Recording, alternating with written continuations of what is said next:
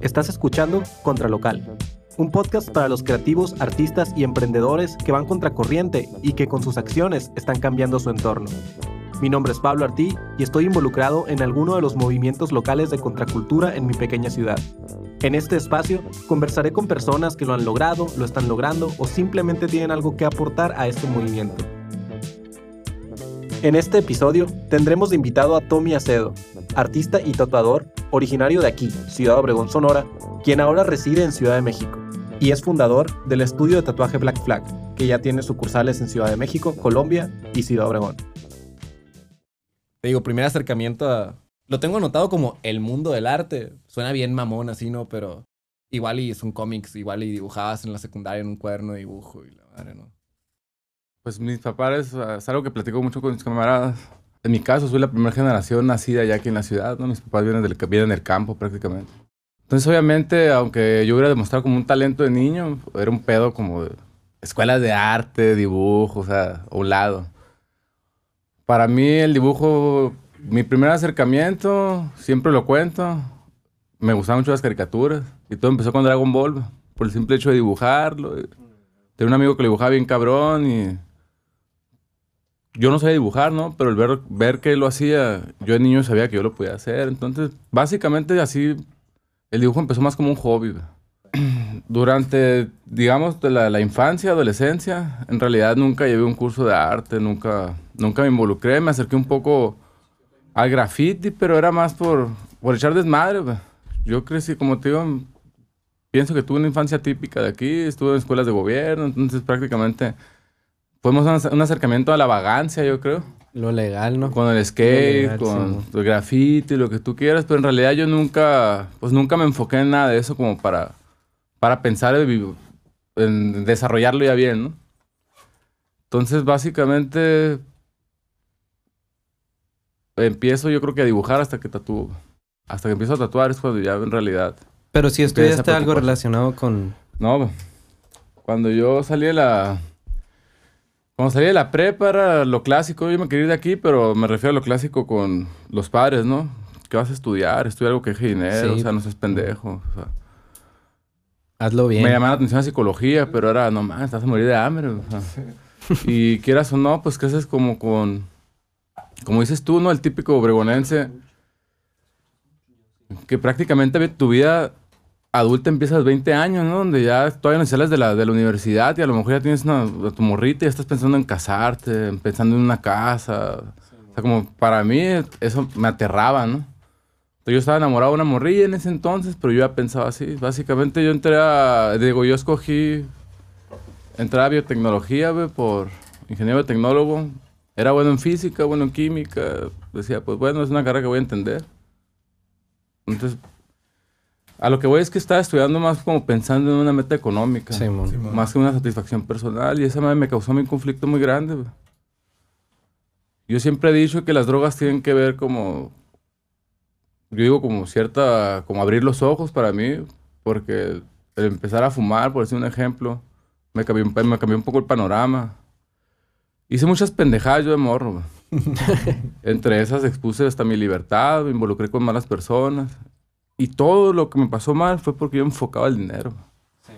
Entonces, después de que, todo eso, de, que, todo eso me sale mal y querer buscar dinero rápido, y me hizo como hasta pelearme con él, ¿no? Y es ahí donde nace mi idea de, a la verga con todo, Yo voy a hacer algo que a mí me haga feliz. Hazlo tú mismo. Cuando yo conocí el tatuaje, lo conocí aquí en Obregón, pues, mis referentes eran, o sea, no había, ahorita alguien piensa en tatuar y voy a apostar que vea muchos y dices, oye, si deja, ¿no? O sea, puedes vivir de esto. Pero cuando yo empecé hace 11 años, no era así. O sea, mis referentes, un vato hundió en la loquera, otro vato que apenas vivía, o sea. Pero a lo que voy con eso es que cuando yo elegí tatuar fue un pedo así, por lo mismo que te digo, por esos problemas que he tenido, fue más un pedo de a la verga, lo económico, a la verga. O sea, yo quiero nada más hacer algo que a mí me guste. Y creo que esa fue la, pues la clave, la clave es perder el miedo de irme de aquí. O sea, imagínate, pinches, ustedes saben, ¿no? Que ser de Obregón es crecer lleno de prejuicios. La crítica social, la gente, todo lo que hagas. Entonces, la neta era un pedo. O sea, yo me fui a Obregón, yo huí de Obregón porque odiaba todo ese, ¿A los cuántos años? cotorreo a los 23, güey. Yo me quería desde los, de los, de los 18, cuando salí de la prepa, no me dejaron. Fue cuando digo que tuve una bola de problemas. Y me quedé aquí, entonces fue cuando empiezo a tatuar. Y decido que para irme, fíjate, yo quería ser camionero. Porque si de camionero va a poder trabajar en cualquier lugar del mundo. Un tripsote acá. Y voy a andar por todos lados, ¿no? O sea, sí. nomás quemaba cinta. ¿Qué podría hacer de mi vida? Ocupo aprender algún oficio. Para poder trabajar aquí y a lo mejor en Europa o a lo mejor en Asia. Que no haya pedo, ¿no? Sí, Sin tener que andar validando un título y lo más. Entonces, cuando, cuando básicamente, bueno, prácticamente cuando empiezo a tatuar me doy cuenta que, que sin querer había llegado a ese oficio. Entonces yo decidí esperarme y no irme más joven por, porque si tengo que aprender a hacerlo. Aquí empezaste entonces, Sí. Y aquí empezaste a lograr generar cierta cantidad de dinero con el tatuaje. Pues no, no tanto, apenas vivía, pero... Pero daba. Pero ya empezaba como... Pues ya podía empezar a vivir de él, ya tenía un año viviendo de él y ya había como la posibilidad de ya irme a una ciudad grande. Te soy franco, yo me sentía listo cuando me fui. A la Ciudad de México. Yo llegué y me topé con pared, güey. Me di cuenta que no sabía nada, ¿no? Un monstruo de ciudad allá, güey. Fíjate, güey. Digo, yo cuando crecí aquí, mis viajes eran a Tucson, a Phoenix, güey, San Carlos. Nunca salí de Sonora. Hasta ya más grande que me aventé un viaje, nos aventamos un viaje de mochilazo. Es- ese viaje nació por, por ese conflicto que te cuento de que yo quería saber qué hacer. Había estado de aprendiz en un estudio y me habían corrido. Aquí en Obregón. Sí, entonces cuando a mí me corren del estudio, pues yo tenía meses, o sea, ¿Por, No. por- por qué te corrieron? Pues yo te puedo contar una versión y a lo mejor esa persona otra, pero prácticamente fue por, uno, entre irresponsabilidad mía, como cualquier morro de aquí, la peda, lo que tú quieras, y dos, pues yo siempre he dicho que a lo mejor hubo un poco de celos. Ok. Yo en ese entonces era, pues, tenía 19 años, güey, 20, era súper conocido. Yo empecé a llevar muchos clientes a ese estudio. Y la neta, yo siento que sí me apliqué, ¿no? Solamente que a mí de un día a otro cambio de ser aprendiz a ser socio. Entonces yo sentí que eso fue como un pedo Ya. de, oye, no tengo ni máquina para tatuar, ¿cómo voy a ser tu socio, no? Sí, Entonces yo siento que empezó como ahí a como a quererme bloquear. Y pues ya las cosas no se iban por diferencias y terminé yo saliéndome. Pues, obviamente cuando yo me salí de ahí no, no tenía decidido este, tatuar, ni siquiera tenía, como te digo, no tenía ni equipo. Entonces, se las cuento, ¿no? Mi madre llega y me dice, ¿sabes qué? ¿Cuánto costaba la máquina que me dijiste? En ese entonces eran 6 mil pesos. Ah, pues tanto, aquí están. Pero yo ya no sabía si quería tatuar. Ya no sabía qué quería hacer con mi vida. Estaba otra vez en el mismo pedo de qué hago, qué Sí, hago. Entonces todavía recuerdo, llego a la casa del David y está el, el monkey ahí. Sí, mo. Digo, plebes, tengo un chingo ganas de viajar, güey. Yo ocupo salir de aquí, pensar. Tenía un mes para decir si entraba Litson otra vez o no. Entonces me sentía muy confundido. Y les digo, la neta, si está el pedo, yo nomás tengo 6 mil pesos. Creo que lo que más gasta uno es en el pasaje y en el hospedaje. Era la feria de la máquina. Entonces, creo que si nos vamos caminando digo, o de ride, esos 100 mil pesos van a servir para cotorrear, ¿no? O sea, yo los pongo para todos y ya Sí. el Héctor, el Monkey, dice, no, pues yo tengo otros 4 mil y el, el David dice, yo tengo 3 mil. Juntamos todo, hicimos nuestro, una tarjeta, güey. Y a caminar, güey, o sea, pedir ride y la... ¿Y tu mamá qué te dijo ahí cuando le dijiste, oye, voy a agarrar la lana para irme a viajar? Si le preguntas a mi mamá, mi mamá, o sea, por si ahora me vine en moto hace poco hasta acá y todo el mundo le decía a mi mamá, habla con él y que no mames, que está bien peligroso. Mi mamá me tiene una idea a mí de, es que el Tommy si se le mete una idea la va a hacer. Yo lo único que le deseo a él es que lo haga bien y que, y que se cuide, ¿no? Ah, Pero yo no lo voy a hacer cambiar de opinión. Mi mamá ya tiene muy barrera, claro pues. eso. Entonces cuando yo le dije en aquel momento, voy a usar los 6 mil pesos para esto, y me dijo, pues tú sabes, tú sabes que es lo mejor para ti. Entonces todo el viaje para mí era estudio, no estudio, hago esto, hago lo otro, o sea, quemar cinta, quemar cinta. Sí, un quemadero. Entonces ese, ese viaje nació como por esa depresión. Y fue una aventura bien chila. Huevo. ¿Y a dónde iban? ¿Traían acá rumbo? o- El destino era llegar a Oaxaca, güey, porque queríamos probar los derrumbes, los hongos de ahí. Simón. Pero llegamos a Guadalajara y nos, nos, nos comimos unos hongos en Guadalajara. En la primavera ahí, acá, en Sí, el bosquecito. Exacto, en la primavera. Y vuelvo a lo mismo, o sea, igual. Yo le cuento a la raza. Yo vi en hongo, fue cuando decidí que iba a tatuar. Ah, güey. Fue un viaje muy, muy limpio. o sea, al principio fue muy visual y ya después un viaje muy introspectivo, pensar, quemar cinta, quemar. Y fue en ese momento cuando ya decidí, dije, ¿sabes qué? Al otro día tenía que hacer la carga académica, ya había decidido yo estudiar. En el Itson. Sí, iba a entrar a psicología. Y fue justo en ese momento cuando dije, Nel, deja un lado, o sea, deja de preocuparte por, por pedos materiales y mejor concéntrate en hacer algo que te, pues, que te, que te guste, ¿no?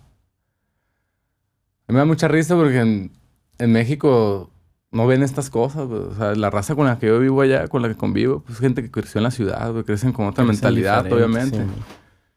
Y no ven eso. Tú aquí en Obregón te ibas a sentir, ibas a sentirte a veces como hasta especial, ¿no? O crees que eres único, pero llegas ahí y te das cuenta que no. Te hace chiquito, Entonces, cuando yo les cuento esta historia, les digo, no mames, yo estoy viviendo mi sueño. Ustedes lo ven bien normal, pero para ustedes la cultura del tatuaje tiene mucho tiempo, Sí, gente que vive esto desde hace mucho. Para mí es un sueño. Entonces, ahorita, pues ya ahora sí me gusta comparar. Antes no lo hacía, ¿no? Pero checar el pasado y eh, dónde estamos ahorita. Y, Ah, pues dar gracias. Todas esas pendejadas sirvieron de algo. Y más que nada dar gracias, güey. Porque en el, en el momento en el que tú te entraste, digámoslo así, al, al mundo del tatuaje, no había tanta información como la hay ahorita, güey. O sea, respeto yo a los tatuadores old school, por así decirlo. No sé si te, no sé si, si seas parte de la vieja escuela. Yo me considero nuevo, pero ya sin querer van 11 años, pues es lo sí, que te digo. pues, ajá. Entonces me creo en la mitad, pero sí tienes razón en eso. Ahorita, pues sí, mi hermanito quiere empezar a tatuar, pero mi hermanito ya ve el tatuaje muy diferente. Sí, Con otro, o sea, ya ve las posibilidades que hay dentro de... El Ya- simple hecho de vivir de esto, o sea, ya, ya lo vea como algo viable. Simón ya tiene un modelo a seguir para empezar. Exacto. Yo a mí nunca me gusta poner como lo material. Como para decir que, eh, o sea, comparar mi éxito con algo material, nunca, es algo que nunca me ha movido. Pero pues obviamente el tatuaje, sinceramente, pues sí me ha dado comodidades que, que nunca pensé, sinceramente. Ah, huevo. Ahorita vives 100% del, del Sí, no, ya tatuaje. tengo años desde que me fui de aquí. En 2011 entré a un estudio a tatuar aquí. Y pues clásico, estaba morro, tenía una motito. y, pues, era tatuador, o sea. Te sentías chingón. Me, me sentí un La rockstar, greña, yo la creo. greña larga. Sí. y la- Y me acuerdo que ese año que estuve en ese estudio, no progresé nada. El día que, cuando cumplí un año ahí y volteo a ver mi carpeta, veo mi trabajo de inicio, desde que inicié ahí hasta donde iba, caí en depresión. Me di cuenta que no había hecho nada, que, o sea, que prácticamente me la había creído con bien poquito, o sea, todo lo que me faltaba. ¿Nada en cantidad o nada en calidad? En calidad, calidad de mi trabajo. Y a la vera fue cuando me salgo del estudio, dejé de salir, o sea, ahí fue cuando en realidad tuve mi primera depresión fuerte, fuerte, y gracias a esa depresión me fui, güey. Lo que puse yo en la balanza fue, verga, pues, ¿qué tengo que perder, güey? Antes, le decía al Blas, antes me gustaba contar una historia más dramática, no, ya aposté todo, y dejé todo en mi vida. Y te soy franco ahorita, yo no batallé, todo se dio. No sé si es suerte, destino, Fluyó. todo fluyó de maravilla, güey. Y ahorita te digo, yo llegué a México. Yo cuando me fui dije, bueno, ¿qué es lo peor que puede pasar, güey? Que yo regrese a Obregón y voy a regresar a- con mi familia, con mis amigos, o sea. Voy a regresar a lo mismo, o sea, Sí. ya, esto ya lo tengo seguro, ¿no? Ok. Pero no pierdo nada en irme para allá. Lo único que voy a perder, lo, lo peor que puede pasar es que pierda tiempo y gane una experiencia. Para la anécdota, ¿no? Entonces así fue como yo me fui. Estaba deprimido por estar aquí, por no haberme ido en el... Yo me quería ir antes, como te digo, me fui hasta los 23. Estaba deprimido por no, ir, no, no haberme podido mover antes, por no, por no tener el crecimiento que yo quería en, en el tatuaje, por todo eso. ¿Y había alguien que, que te estuviera como echando porras acá, empujándote a, a- a irte a hacer esto o a irte al tatuaje? Cuando ya estaba, eh, en 2011 fue, yo entré al Itson otra vez. Decidí estudiar diseño gráfico como para complementar lo que hacía. Entonces cuando yo entro a diseño, conozco un profesor, lo voy a mencionar, es el maestro Vidal. O él nos toca la clase de dibujo. Cuando yo entro a la primera clase de dibujo, pues, Vidal tira preguntas capciosas, ¿no? A ver esto, y ya a base de lo que yo respondí, se dio cuenta que yo traía un poquito más. Pues que me gustaba dibujar y entendí un poco más. Ahí ya tenías la experiencia del tatuaje. Sí, tenía primera. más o menos como un año tatuando, año y medio. Entonces, ya con- platicando con Vidal, Pues yo ya le preguntaba el curso, la clase de dibujo que te dan en diseño gráfico es súper básica, o sea, Huevo. era prácticamente hacer círculos. Qué Está difícil, ¿no? La A mí, él, círculo. a mí él me ponía, como yo le preguntaba otras cosas, me ponía otros ejercicios por aparte. Y ese profe es el que me decía, mira, es que tú hace o te equivocaste de carrera. Tú debes de estudiar artes plásticas. Yo no sé ni qué verga hacer arte plásticas. Y ya no estaba artes Es artes plásticas. ¿no? plásticas, profe. No, pues la carrera del artista y eso. Sí. Órale, yo no siquiera sabía que había una carrera para, para ser artista plástico, ¿no? Y él era el que me metía candil, güey. Ah, Él huevo. fue uno. Al mismo tiempo tengo un camarada en la Ciudad de México que él, él es egresado de la, de la Esmeralda, güey. Y él está estudiando artes. Y él me decía lo mismo. No tengas miedo, güey. Muévete. y la- Date. Entonces te digo, entre la depresión, cuando yo caí en depresión ya me salí de la escuela, entre la depresión, los ánimos que me han dado ellos, decido irme a la Ciudad de México. Obviamente, cuando lo decidí, yo me, perdón, me quería ir a Guadalajara. Y me quería ir a Guadalajara por miedo. ¿Por qué? Porque Guadalajara está 12 horas en camión. fácil. Yo veía un vuelo hasta imposible de pagarlo. Pues, si me voy a Ciudad de México, ¿cuándo voy a regresar? no? O sea, La me voy a quedar ahí. una, una expectativa económica muy baja. Entonces, yo llego con Vidal y le digo, ¿sabes qué? Pues me voy a ir. Y, ¿Qué escuela me recomiendas en, en Guadalajara? Y su respuesta fue, ¿por qué estás a Guadalajara? Vete a la Ciudad de México. La escena está en la Ciudad de México, no en Guadalajara. No tengas miedo. A la malagueña. acá. Y al, al, al mes veo a mi camarada, hablo con él y lo mismo. No seas culón, güey. O sea, ¿por qué a Guadalajara? Vente a la Ciudad de México. Y así fue como, por eso me fui, güey, por ellos. Ah, huevo. Sentía el apoyo porque no conocía a nadie en medio, pero tenía a mi amigo que tenía un departamento y vivía en la Ciudad de México y de perdida tenía bueno, todos llegar los con alguien que pues. conocía. Entonces, Pasto y agua. ese fue un, un, pues un impulso chingón, la neta, un empujón para Ok. poderme ir. Y aunque, bueno, sí es un, impu- un empujón y, y un apoyo, pero independientemente de que llegues a la ciudad teniendo todos esos privilegios, bueno, yo los veo como privilegios, ¿no? De tener un compa que tiene un depa, que, que no se te va a atorar la carreta. Independientemente de eso, se- te, te la, te las ves negras, güey, ¿no? ¿O cómo te fue? No mames, güey. Yo nunca había volado. güey. Era la primera vez que subí un avión, güey. Desde ahí ya empezó el pedo, entonces. Sí, güey, me subo, Desde ya voy bien nervioso. irte. Ahorita yo me subo un avión, me duermo, güey, me levanto en mi destino, ¿no? No, iba temblando. Con las manos sudadas y una cheve, verga. otra cheve. Recuerdo clarito que voy llegando a la Ciudad de México y todo el mundo, no, es inmensa y que la madre. Y voy llegando y veo así, me empiezo a las, o sea, las casitas, ¿no? Las construcciones. Y veo que topan con un cerro. Ah, qué mamones, ni está tan grande. Porque iba comparando otras ciudades que iba viendo en el Sí, camino mo. ni está tan grande. Y de repente empieza a pasar el cerro, que creo que es el cerro de la estrella en Iztapalapa, por, donde llega. Ah, güey. Y empieza a pasar el cerro, mamá. Valiendo, Y empiezo a ver, o sea, el mar, güey, de, de pinche concreto. Casas y verga. casas y casas. No mames. Sentí un miedo, güey. güey. ¿Dónde me estoy metiendo? man? Pero vuelvo a lo ahorita, yo no sé si es suerte o lo que sea, yo caí en un muy buen lugar, porque la gente Qué me decía, chido. no, güey, vas a llegar y te van a saltar en cuanto te salgas y que por el acento te van a chingar siempre. La historia, pues, la clásica del, del distro. pues. Yo llegué a la Narvarte, viví a la Narvarte, está la Roma, sí, con- sí conozco, o sea, Sí, pinches colonias son fresos, o sea, son, son fresas a comparación de las colonias barrio del DF, entonces caí en una muy buena colonia, nunca tuve ningún problema por ese lado. En la Narvarte. Llegaste a quedarte con tu compa ya. Sí, güey. Ah, huevo. ¿Él te recibió algo o taxi solo acá? No, me dijo, viejo, yo voy por este aeropuerto, no te salgas. A la- Y yo ah, estaba así como niño chiquito viendo la puerta acá. Pero no te ¿a poco- asustes a acá, Sí, te- a, ¿a poco está tan culero? Y así. Sí, mon. Asomándote a ver a quién viejo que no me saliera. y la-. Y con todo lo que nos van diciendo acá los tíos, los papás, de que Sí, no, es que allá saltan, acá, allá, allá cuidado. y Sí, pues la mal. historia acá de la, de la provincia, pues, ¿no? De que llegas allá y te ven, te ven turista y valiste, güey. Fíjate, ahorita queremos, queremos abrir unos mariscos allá. Con un camarada de Guasave, un chef, ¿eh? Y me estaba contando que en, en Año Nuevo platicó la idea que traemos, queremos, de lo que queremos abrir allá. Y, y su cuñado es, creo que es, creo que él sí es chilango, güey. Pero vive en Toluca. Arre. Y se me tuve que parar de la mesa, güey. Porque el vato, ¿a qué te vas, güey? Te van a secuestrar. Allá sales y te roban. Allá. Vela se llama mi camarada. Bueno, le decimos a, Jorge se llama, ¿no? Pero le decimos Vela. Y el Vela me dice, no mames, güey, me paré de la mesa porque el vato era puro, pura negatividad. Sí, güey. güey. Yo, yo platicándole, quería emprender algo de, de o sea, mi camarada no tiene 20 años, güey, ya es un padre de familia. O sea, lo difícil que es tomar una decisión a, a esta edad para traerme a salir de, de WhatsApp e irme para allá.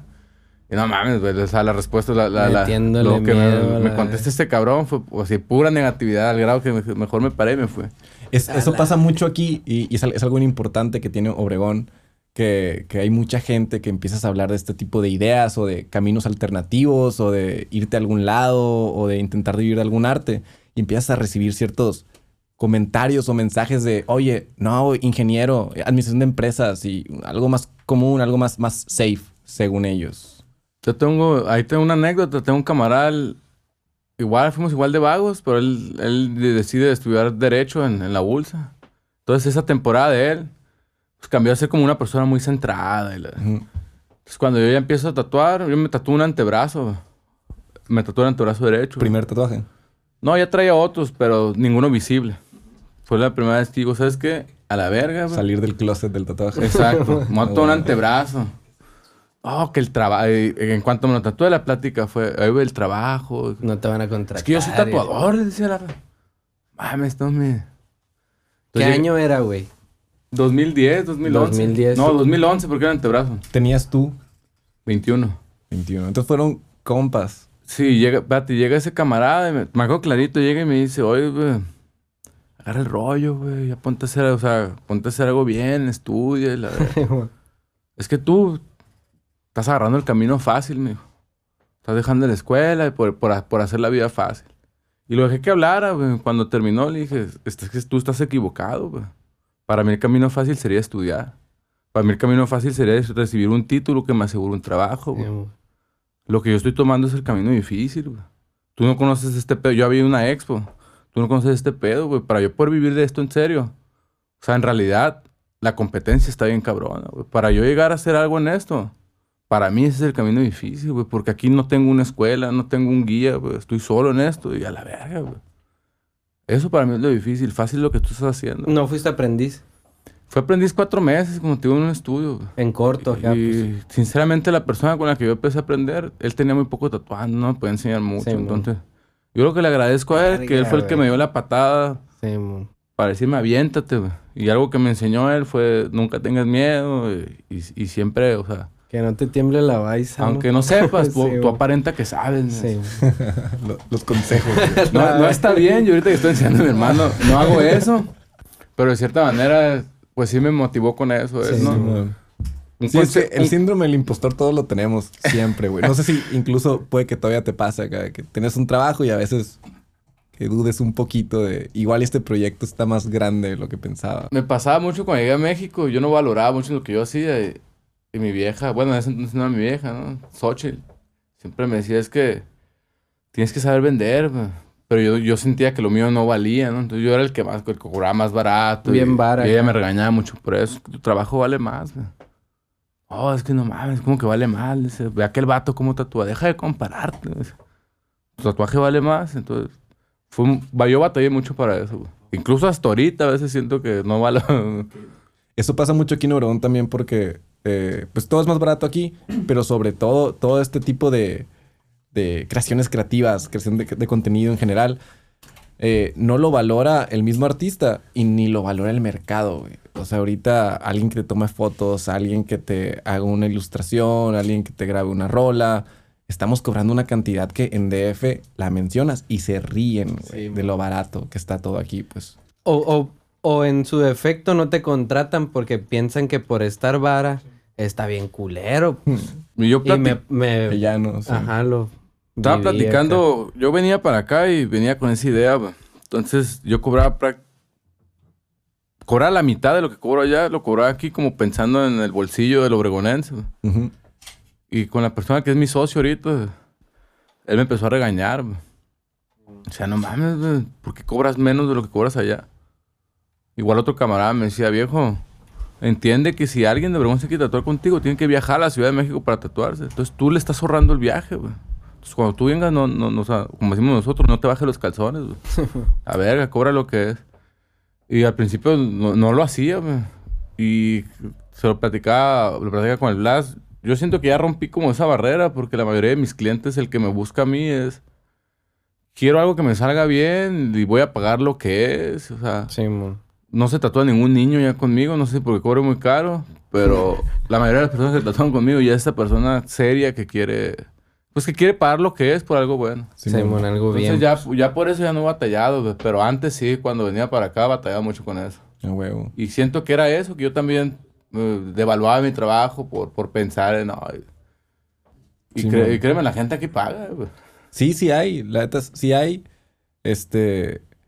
No son todos, obviamente. Sí hay menos dinero aquí. Sí la gente batalla más para pagar. Pero cualquier persona que valora realmente la cosa. Jale, sobre sí, todo un tatuaje, que es algo para siempre, en teoría. Es un compromiso bien grande. Los que lo aprecian prefieren que esté bien, güey, que, que- que no te vaya a fallar, que sea una persona que esté pesada. Y luego, sobre todo, si ya están buscando a alguien que tenga experiencia, igual y podrían elegir entre dos, pero debe haber unos cuantos que dicen, yo quiero la mano del Tommy que hace este tipo de cosas que estoy siguiendo, pues. Sí, como te digo, la mayoría de mis clientes ya, ya es con esa mentalidad. Entonces están dispuestos a pagar, o sea... Sí. Y de repente hasta los clientes que pagan más terminan siendo mejores y más fáciles que los que pagan menos y, y exigen más. Sí. Pues de cierta manera, cuando ya ponen cierto precio, filtras a esas personas. Y obviamente yo me topé con el, oh, el Tommy ya se le subió, el Tommy esto. Sí, a huevo. un es cabrón. clásico te, ese, Te cuento ¿no? esto, un cabrón, güey. O sea, lo conocí en la prepa, dos años, ¿sabes? cuenta? Y me escribe hace cuatro. No, cierto tatuaje, tal lugar, le doy el precio. No mames, pensé que éramos amigos, güey. Te, te dijo. Y ya se te subió, la... Enojado acá. Oye, me emputé, le dije. Fue muy dramática mi respuesta, ¿no? Pero le puse, viejo, mis amigos estaban en el funeral de mi papá y tú no estabas. O sea, vete Ah, a sí. la verga. güey. Aparte, pues e- eres mi compa, pues págame por mi buen jale, güey. Sí, pues es el clásico pues, vato que sí, te conoce de poco tiempo y eres su amigo cuando le conviene, ¿no? En, Ah, en este caso era para rayarse. Bien cuajado se iba a ir el perro, ¿no? Sí, sí. sí, sí, cuajaba la labia esa de rayarlo vara acá. Simón. Se No, iba a y, llevar una y esa raza que te pide ese tipo de cosas, igual y, y ni siquiera, nomás quiere un tatuaje, pues. No Sí, quiere un tatuaje de Tommy, o no quiere un tatuaje bien hecho, quiere un tatuaje con el que le salga más vara, ¿sabes? Exacto. Entonces yo ayudé ya, ahorita ya filtré como muchos de esos clientes. Pero sí, antes batallaba porque hay mucha gente que, como dices tú, no, no busca a la persona, no busca tu trabajo, busca lo barato, el que se lo haga, ¿no? Es igual. Tenerlo, pues, acá. Tenerlo. Ah, Quitarse la curiosidad acá. ¿Y cómo descubriste el cotorreo del tatuaje? O sea, te hiciste uno primero. como Antes de incluso llegar a ser tatuador, supongo que antes te hiciste uno. Decidiste, ah, me voy a hacer, Yo me voy a te- rayar. Yo soy noventero, ¿no? Nací en los noventas, güey. Nací en el 89, entonces... Pues mi infancia fue, fue, fue noventera. ¿A qué voy con esto? Es que yo crecí con MTV, güey. Cuando MTV era MTV, ¿no? Los El videos y... lo- Entonces, Los días más pues, pedidos. ver a los rockstar, güey, todos rayados. y- Una fascinación. Yo veía la raza tatuada y me, pues, me mamaba bien, cabrón. Mi primer acercamiento al tatuaje fue más o menos cuando tuve unos 7, 8 años. Llega mi vecino, el Tar, le decía. ¿Qué onda, mi Tommy? Cállate. Y era un niño. ¿Qué pasó, güey? La- ¿Él cuántos años tenía? Unos 30, güey. O sea, yo era un niño. Él tenía de perdido era 25. pinto viejo, pues. y llega y se levanta la camiseta. güey. Un piolín, man. Yo lo vi. A la. Guacha, bórralo, ¿no? Y ya la voy Y no se cae. yo, No mames, ¿qué es esto? No, es un tatuaje, mi Tommy. Un piolín. He pensado en tatuármelo, pues, esa negra. Y me No fascinó. más por la anécdota. Me fascinó, güey. Yo desde ahí, junto con la televisión, yo sabía que quería estar todo tatuado, ¿no? Yo de niño compraba los tatuajes que te vendían afuera de la... Los yo de estaba en encinas, güey, y en la de afuera se ponía un vato en un puesto y te prendía un tatuajitos de tres pesos, ¿no? El que te pegas con agua. Yo me llenaba todo, güey. Acá, y le llegaba a, la- a clases y la profe, no, es que entiende que tu cuerpo es un templo. Y No, yo era bien rebelde, no. ¿no? Pues si es un templo, yo lo adorno como yo quiera. pues yo desde niño sabía que me quería tatuar. La primera máquina que yo conseguí, le conseguí en la prepa, tenía unos 15 años. Y fue una máquina hechiza. Un juntabotes, de esos que llegan a juntar los botes. Motorcito de carro de control Sí, era, remoto era de y un barrio ahí cerca de la casa y...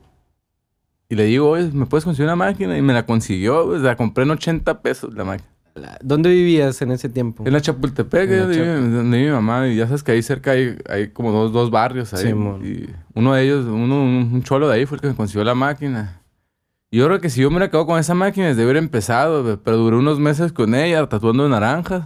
Hasta que un amigo me la pidió para su proyecto de ciencias de la prepa. Me la robaron a la... y ya de ahí no, no, no, no volví a intentarlo. ¿Qué significa ta- tatuando naranjas? Tatuando literal, naranjas, una fruta, literal. una naranja. Ah, ah. Como la cáscara es gruesa. Simón. Tienes Puedes la- practicar con eso. Exacto. Ok, ok. Car- eh, piel de coche y la chingada, ¿no? Y algo que motivó mucho a mí fue que, ¿no se acuerdan del, del, del programa este Miami Inc? Ah, sí, man. Pues yo, mo- como me fascinaba el tatuaje, pues lo veía y, y veía cómo le enseñaban al, al el, el chinito, este Yoji se llamaba, murió ya. eh. Decía, no mames, güey, si yo fuera aprendiz esos vatos, yo ahora se hubiera entendido. O sea, ahí entendí que todo... Es algo que con el tiempo aprendes a aprender. Sí. Y que es algo- un proceso muy difícil, ¿no? Cuando tú no sabes, eh, o sea, cuando tú vas a em- empezar en algo, si tú no sabes aprender, no entiendes procesos, ¿no? Todo es un proceso. O sea, lo que vayas a desarrollar, lo que sea, güey, creo que en cualquier rama todo lleva un proceso. Cuando tú no, no, no, no tienes idea de eso, todo se complica, obviamente. Entonces, cuando yo empecé a ver Miami, entiendo por primera vez que en realidad pues, una persona no nace tatuando, güey, ¿no? Igual que un pintor no nace pintando. sí. Simón. Y que todo, pues, es como la escuela, ¿no? Un aprendizaje. Y obviamente con un buen mentor eh, aceleras, aceleras ese proceso. Entonces, cuando yo veía a Miami, decía, no mames, güey, yo puedo... Fue cuando yo empecé a sentir que yo tenía la capacidad de hacerlo. Ok. Entonces, a mí sí, esa serie sí me motivó bastante, digamos, Como para animar a hacerlo. Yo trabajaba en un expendio de cerveza que está aquí en la Quintana Roo y Mayo, lo ubican, de Tecate. Ah. Ah. Ese expendio para mí era un santuario, güey. Porque cuando yo entré ahí, yo nunca había trabajado. Mi papá era cliente del expendio y mi papá me consiguió el trabajo. Órale, huevón, ya te consigo una chamba para que hagas algo. Al Pues expendio. a la verga. Me metían ocho horas, güey, ahí, solo, güey. Se hacía una eternidad. Al mismo tiempo yo andaba mal en dos, tres cosas. Entonces ese expendio me ayudó mucho a, a- a valorar el tiempo que tenía para mí Ah, huevo. a comenzar a pensar, güey. Yo era el clásico niño llorón que lloraba por todo y se quejaba de todo. y tenía 20, 18, 19 años y sentía que había perdido la vida y la verga, ya se me habían pasado las oportunidades. Y en ese expendio yo empiezo a escribir, güey, por necesidad, literal, así, en un diario, ¿no? Y empiezo a escribir, escribir, escribir, escribir, escribir, escribir. Y después de seis meses, güey, leo todo lo que escribí y me doy cuenta que escribo siempre lo mismo y me quejo siempre de lo mismo, pero no hago nada para solucionarlo. A la vez. Yo digo, a la verga, soy un clásico pinche niño llorón, güey, que se está ahogando en un vaso de agua. güey. Fue cuando ahí yo volteé y yo, yo recomiendo mucho escribir a la raza cuando tiene broncas. Sí, es Porque cuando te das cuenta madre, de eso, mi escritura cambió 180 grados. Ahora ya pensaba yo en cómo solucionar. Es donde yo les decía, yo, yo ocupo un oficio. Ocupo un oficio para poder... O sea, ¿qué quiero yo en mi vida? Yo quiero viajar, yo no quiero estar atado aquí Simón. no me interesa estudiar nada, entonces yo quiero un oficio que me pueda dar la posibilidad de trabajar en cualquier lugar. Algo que traigas tú contigo, que tu cabeza y tus Exacto. manos lo puedas hacer donde Que para sea. mí, que como te digo, para mí era un sueño, ¿no? Entonces yo digo, verga, güey, yo quería ser músico, se los confieso, pero soy malísimo. Tuve una batería y no, no, no, no brillé ahí, la guitarra no, no, nunca pude, ni le eché ganas, y cantar ni se diga, ¿no? Ni las maracas. La mi sueño frustrado de ser músico, yo me dibujaba tocando y la... Vamos a- debo, debo tener dibujos ahí, los voy a buscar. Ah. Y obviamente decía, bueno, por aquí no es, ¿no? O sea, músico no voy a ser ya. Entonces, de eso tengo que me nació la idea de ser. de- quise hasta ser vagabundo. O sea, Quisiste ser vagabundo. o sea lo, lo alucinaba, ¿no? Decía, no mames, güey. ¿Qué me robo lo que hay aquí en la caja y me voy así caminando. y, o sea, por eso también nació el trip de, de, de De viajar de mochilazo. pues, sí, sí. Entonces, digo, ese tiempo en ese expendio, me aventé un año. Me ayudó mucho porque uno, me, otra vez volví al pasatiempo del dibujo, lo retomé porque yo lo había dejado. Simón. Como pasaba mucho tiempo solo, tenía que dibujar. ¿Cuántos Ay. años- ¿A los cuántos años estás ahí en el expendio? 18, 19 años. Mismo tiempo, dio por leer un poco, entonces ahí aprovechar, como te digo, ya yo ya no tengo ese tiempo ahorita para mí, cuando lo llego a tener lo valoro mucho, por diferentes razones, ¿no? Pero a lo que voy es que en- cuando aprendí a disfrutar este tiempo conmigo mismo, a conocerme un poco más, a, a decidir qué es lo que quería, empecé a dibujar otra vez. Al mismo tiempo vi el, real- el reality show ese de Miami. Sí. La gente llegaba y veía dibujos míos y me decía, no mames, aprende a tatuar, güey. Yo me dejo que me ¿Quién, tatúe. quién te decía eso de...? Clientes, güey. Clientes, señores, Órale, expendio, sí. sí. Ah, huevo. Órale, dice, neta, sí. Y eh, eso fue como... Primer acercamiento a que se podía hacer algo. Exacto. Ahí ya estabas tatuado tú a los 18. Sí, ya había empezado a hacerme mi pecho, güey. Pero no, no... No había pensado en, en, en hacerlo. Y eso es esa etapa obviamente es diferente, ¿no? Digo, tienes 18 años, estás en el expendio chambeando, tienes mucho tiempo que asumo que estaba muerto, no pasaba nada, ¿no? Y, y ahorita tenemos celulares, pues, está la raza acá, en Facebook, en el, en Instagram, nomás en el algoritmo consumiendo lo que hay. Y en ese momento, pues, asumo no tenía celular, ni existía esa madre. Fíjate, Sí, en mon. ese entonces empezó el, BlackBerry Pin, ¿te acuerdas? En el BlackBerry llegaba, yo tengo un cámara que ya lo te di, y, órale, güey, ¿a poco chateas por ahí? Mensajes por el internet. En ese entonces era chatear por mensaje, ¿no? Sí, ¿Te acuerdas? Mensajeaba. Huevo. Es cierto, güey. Sí, no, a mí, digo, para mí ese, ese pinche expendio fue un santuario. Lo valoré mucho ese tiempo porque me ayudó un putero, güey, el estar ahí solo. El- muchas veces, no sé si les ha pasado a ustedes, uno tiene más miedo a estar solo consigo mismo. Entonces siempre buscas evitar ese momento y Distraerte en- con lo que sí, sea. entonces siempre estar en la calle, siempre estar, ese era mi caso, a mí me daba miedo estar conmigo mismo porque obviamente cuando estaba solo llegaban todos esos miedos, güey. Yo tenía pavor a trabajar en una oficina, estar encerrado ocho horas en, un, en, un, en una oficina, ¿no? Y hasta que me tenía, tuviera que decir cómo tenía que ir vestido. Tenía pavor y curiosamente ahora duro 12 horas encerrado en un lugar tatuando. Sí, yo, le, yo Sonriendo, le digo a la raza, porque muchas razas dicen, no, es que yo quiero hacer lo que tú haces, viejo. Tú ves, un, tú ves una, un perfil en Instagram y te alucinas una vida, pero esta madre Es una... es súper dedicado, güey. Yo digo, yo tenía pavor de estar encerrado, ahora vivo 12 horas a veces en un estudio, sin salir de ahí por estar bueno. trabajando. Es trabajo duro, pero... Sí pasa cuando haces lo, lo que quieres. Regularmente en estas chambas igual es de 9 a 5, ¿sabes? Y vas de 9, sales a las 5, te desconectas y ya nomás quieres distraerte o hacer lo que sea. Y cuando encuentras sacar dinero de esta cosa que igual al principio estás jugando nomás con la idea y es un arte, luego termina siendo el 100% de tu vida la chamba, como dices, las 12 horas de artecito terminan siendo una putiza. Que la haces feliz, ¿no? Sí, Pero una pero- putiza. Ya tan Cuando- siquiera te ponen los tramos que tú quieres, ¿no? Sí, ahora sí como dicen, cuando haces lo que te gusta, ya no es trabajo. Sí, mon. Simón. Ya no se siente tanto. Yo sabía que si invertía 12 horas en un tatuaje, o sea, el resultado iba a ser favorable para mí, ¿no? A huevo. 12 horas en un solo tatuaje. Sí, güey. A huevo. ¿Qué, qué tamaño es? ¿Es una, es una espalda? No, ¿Es no mucho, una- una madre chiquita. Como yo, hago realismo, pues entonces como hago mucho dibujo imitación, es mucha observación, comparar fotos, entonces ir igualando, igualando. Y, y como te digo, el, el proceso para hacer algo bien a- en ese estilo es tiempo. Es largo. Tiempo, tiempo, nada más. Invertir tiempo, dedicación. Ok. Cada arte tiene el suyo, ¿no? Pero tu proceso creativo, en, en este caso, ¿cómo es? ¿Tú esperas a que alguien llegue con una idea? ¿Tú, tú la generas? En lo que yo hago está un poco limitado el, pedo creativo porque yo no considero que yo ahorita tenga como un estilo, a lo mejor la forma en que yo plasmo una foto, porque obviamente es lo que yo represento cuando yo veo esa foto yo la represento de una manera, a lo mejor ya dejo una marca ahí, pero no siento que tenga como un estilo único, ¿no? Que, que, que se pueda diferenciar tanto. Justo platicaba ayer de eso, el pedo es que yo trabajo limitado en el aspecto de que un cliente te está pagando y él te dice, yo quiero esto. Y aunque el cliente te diga, hey, te doy la libertad, hay ciert- siempre hay ciertos límites que te dicen, no esto, no esto. Más aquí en Obregón, o sea, la raza es muy, de- a veces de que me traen la foto de, de- de la roca, digamos, no lo quiero igual. Entonces, ¿Te ha pasado eso? ¿O por qué? sí, estoy pidiendo un chingo eso. Yo no, yo no hago ese estilo, ¿no? Pero es muy común que lleguen con el tatuaje de la roca, así, la foto, es que quiero este. y la- Y yo hasta apenas hace... Mi hija nació en el 2018. y Justo antes de que naciera, ya me nació la idea.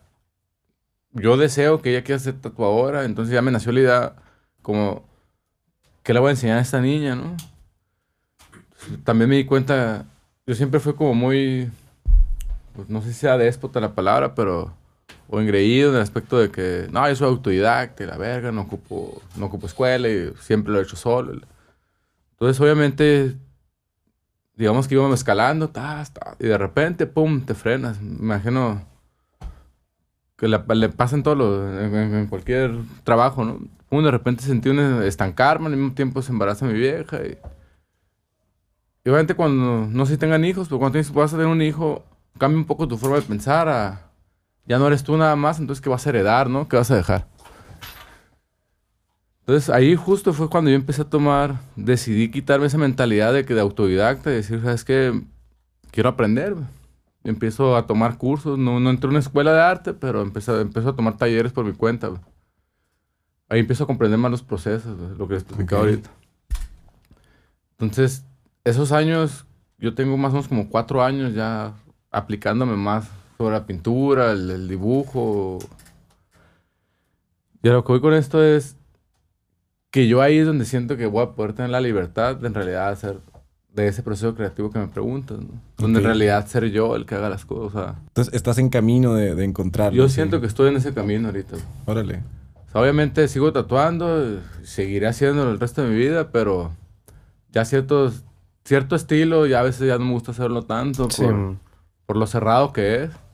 Pero siento que para yo poder llegar a, a ese estilo que quiero lograr, siento que el camino va a ser la pintura o el- por fuera del tatuaje. A las artes plásticas, como decía el maestro Vidal. Exacto. Y los bloqueos, güey. El- ¿A qué los, te refieres con bloqueo? los, los bloqueos creativos. No es. Hay muchas etapas que siempre llegan, güey.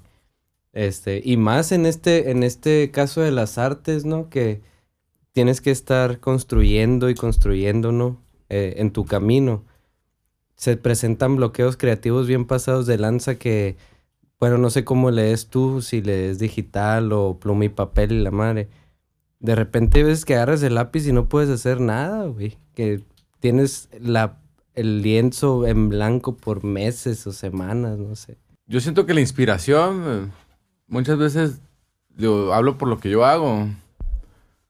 Tú buscas la inspiración en personas que ya están haciendo lo que tú haces, ¿no? Como el, digamos, tatuaje. Tú estás viendo tatuadores, güey, que están haciendo cosas y pues te dedicas a copiar, güey. Y siento yo que la inspiración, cuando tengo ese tipo de bloqueos, llega del exterior. A lo mejor en un museo, sí, a lo mejor contemplando una iglesia gótica, la verga, ¿no? O sea, en la arquitectura, arte leyendo un libro. Sí. Entonces, cuando tengo ese tipo de bloqueos, intento más distraerme. Ok. O sea, el, el bloqueo, el- la inspiración viene del exterior, pero tú te mueves para traerla. Pues tú buscas Es- ese- esa cosa que Es- te la va. Exacto. Entonces, cuando tienes como ese tipo de bloqueos, lo mejor es, para en mi caso, es salirme a despabilarme. No me, en la Ciudad de México no me muevo mucho en el medio. Sí tengo muchos amigos tatuadores, obviamente, ¿no? Pero cuando voy, por decir, como mi, mi círculo social de amigos, la mayoría no tatúan. güey. Ok. Y muchas veces hago, prefiero que sea así por... Sí, desconectarte del tema un rato, Exacto. ¿no? Te saturan acá, Ah, ¿no? o sea, Todo el mí- tiempo hablando A mí me caga llegar a una peda y me caso, digo ahorita, llegar y, y que el primero que está al lado, ¿qué onda, güey? ¿Cuánto cobras? Viejo, güey. Cotízame que quiero- vengo a pistear, güey. Quiero un no violín me hables nada de tatuajes. Quiero un O el clásico vato que ya está pedo. Sí, Ah, güey, güey. estás bien pesado y la verga.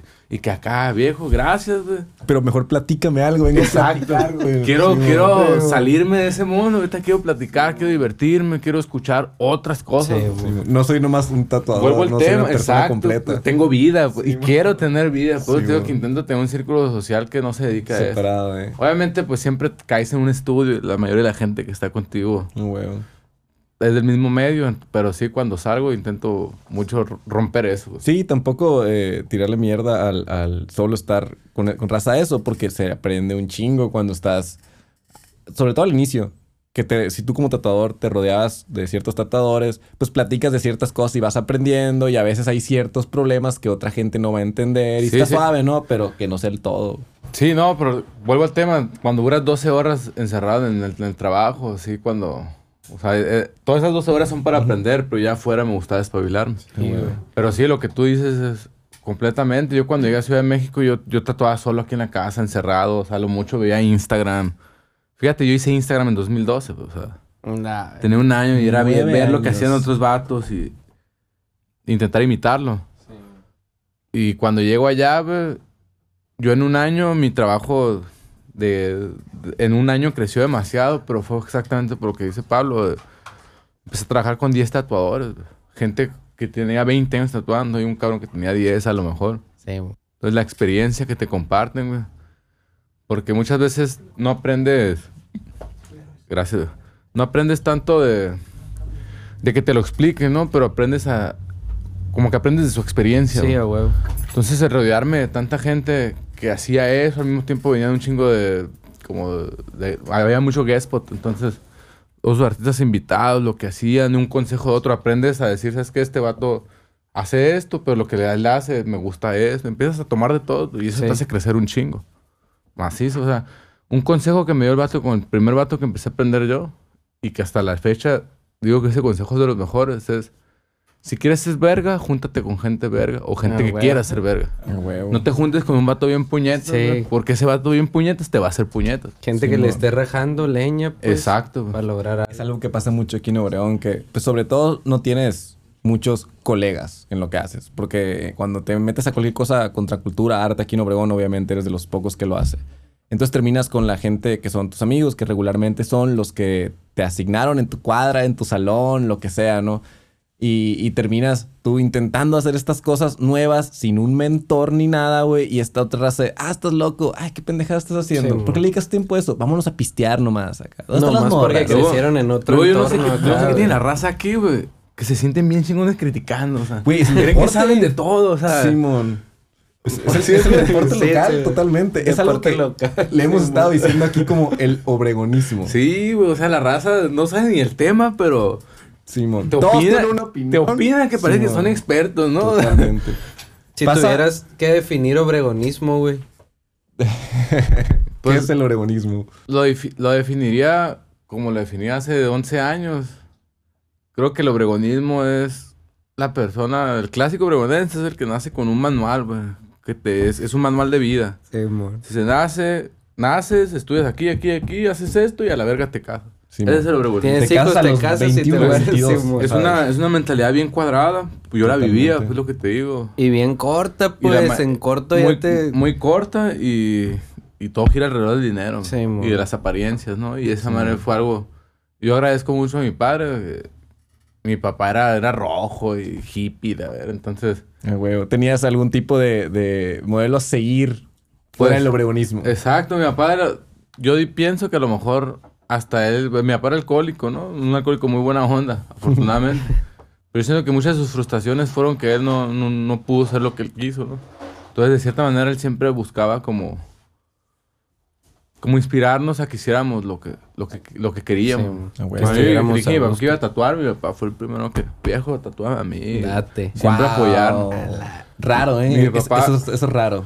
Mi papá era el vato que tú andabas valiendo verga y llegaba y te abrazaba y te decía que tú eres chingón, güey. Ah, papá, ando valiendo. No, no, tú eres chingón y vas a ser chingón. Nunca te quites eso de la mente. Ah, Sí. Qué te- levanta la chingón, frente. güey. Nunca camines con la mirada abajo. Nunca te hagas menos. Y lo que más vale en el mundo son las ideas, mijo. No lo, no, no- no lo material. Entonces era un pedo con el que mi papá siempre nos Wow. bombardeaba, nos bombardeaba. O al menos a mí. No sé en la experiencia de mis hermanos, pero al menos conmigo sí era así. Entonces, te soy franco, güey. Yo cuando empecé a tatuar, yo, yo tuve... Yo no sabía que era una persona depresiva hasta que ya ahorita más grande. Sí, hasta que en las redes empezaron a hablar de eso y te das cuenta, todos, todos nos damos cuenta, ¿no? Que, que todos sufrimos de depresión. Pero mi papá me ayudó mucho con eso. güey. A llevarla. Manda a la verga lo que piense la gente. Qué hazlo. chingón eso, güey. Entonces. Porque ya le que- das sin miedo, pues ya Si te a- ilumina el camino, como quien dice, Exacto. pues. Si algo me dejó mi papá, no fue nada material, pero fueron ideas, güey. Siento. Hasta Más ahorita. yo- como decía él, más importante todavía. lo más ¿no? importante, un hombre vale por sus ideas, güey. Sí. Ese es, ese es mi punto de vista. Y qué chilo que tus dos papás, o sea, te, te apoyaban y, y tenías el maestro este que te apoyaba. Qué raro.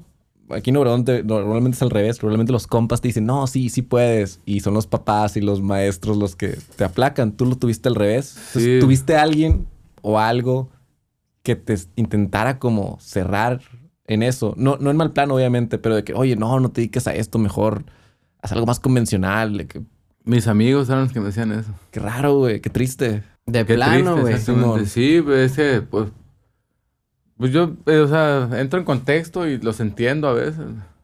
Porque todos, o sea, No, lo hacen por ayudar incluso, o sea, Exacto. digamos eh, que quieren eh, lo mejor para ti. Ey, exactamente, ellos no me querían hacer daño, al contrario, me querían ayudar, como dice Pablo, pero pues esa ayuda que terminaba siendo una, Totalmente. una Y desayuda. te ¿no? frustraba bien Sí, pasada sí, de lanza, me imagino, güey. Y en ese momento no captas que igual y lo ideal es como... Y, y yo lo entiendo, Buscar. güey, porque sientas en el contexto de ese tiempo, o sea, estaba muy cabrón, pues. O sea, yo a veces, como te digo, les cuento ahorita, la neta a mí me fluyó todo y fue fácil. Pero yo no sabía que iba a ser así, güey. Entonces, si tú lo analizas, te puedes saber y dices, no mames, está bien cabrón que este vato, pues, la haga, ¿no? Ahorita todos esos amigos llegan conmigo y me abrazan. No, yo siempre supe que lo ibas a hacer, güey. Claro, Ese mamón, sí, güey. Ah, güey. Classic, Pero- ¿no, güey? Sí. No, y lo, lo dices como que fue fácil, pero seguro te pegaste una putiza, seguro que sí. Y si no tuvieras tú puesto para que te toque, no te toca. O Exacto. sea, puedes haberle sacado la vuelta a esto y no, no hubiera pasado. Yo siento que siempre la diferencia del que hace y el que no hace es hacer, güey. Nada más. Así. Pues a veces ves gente que no tiene tanto talento, pero simplemente lo hace. y lo lleva a otro, o sea... Sí, y, y hay unos cuantos. Sí, no, conozco varios y, y la neta, el simple, lo tan sencillo es, es hacer, güey, nada más. Fake it Pues- till you make it. ¿no? Entonces, siento que aquí creces muy limitado, o al menos en mi caso, de- o sea, la gente hasta te limita a hacer, ¿no? Simón. Por eso ahorita mi madre me, me lo confiesa, ¿no? Me dice, la neta me arrepiento de nunca haberte metido en una escuela de arte. Yo le digo, mamá, no te preocupes, o sea, yo hubiera pensado lo mismo que tú, que nunca se... Simón. Y llegaste. O sea, y- igual y te hubieras metido en una escuela de arte y no llegabas a donde estás. Exacto. Nunca sabes, pues, retrospectiva, todo está fácil. Y sea como sea, o sea, ahorita ya vives totalmente de hacer esto que aquí en Obregón sigue siendo, ya, ya hay más normal, no, obviamente hay más estudios, ¿no? Pero sigue siendo, si alguien dice que quiere ser tatuador, eh, sí puede seguir recibiendo un tipo de fricción de, oye, ¿ta- ¿estás seguro de eso? Sí, sin duda, Sí, to- todavía Esa batalla. madre pues. es, es tabú todavía, ¿no? Ujú. Está medio, es- eh, Sí, es que medio es un- turbio el tema. Yo lo que acá. veo así con los que no tienen mucho tatuando aquí es que no entienden que es un proceso, o sea, es un camino y, y obviamente al inicio siempre va a ser un poco más difícil. Entonces, siento que a veces como que se desesperan un poco y Sí, esa misma desesperación. Algo que tengo yo es que yo soy muy paciente, güey. Soy Capricornio, entonces soy un vato súper paciente, güey. Puedo durar días viendo la misma pared, pensando en lo mismo, dando vueltas. Ah, güey. Entonces, creo que esa paciencia fue la que me ayudó a mí y el tiempo fue lo que... Como te digo, yo nunca aceleré el proceso de, de- de meterme en escuela. O sea, yo hubiera empezado a pintar desde los 20 años y créeme que hubiera sido más rápido todo el avance, pero por lo mismo, por egocentrista, lo que tú quieras, que, no, que decidí no, no hacerlo, ¿no? Y hacerlo por mi cuenta. Sí practicaba, estudiaba, pero por mí mismo.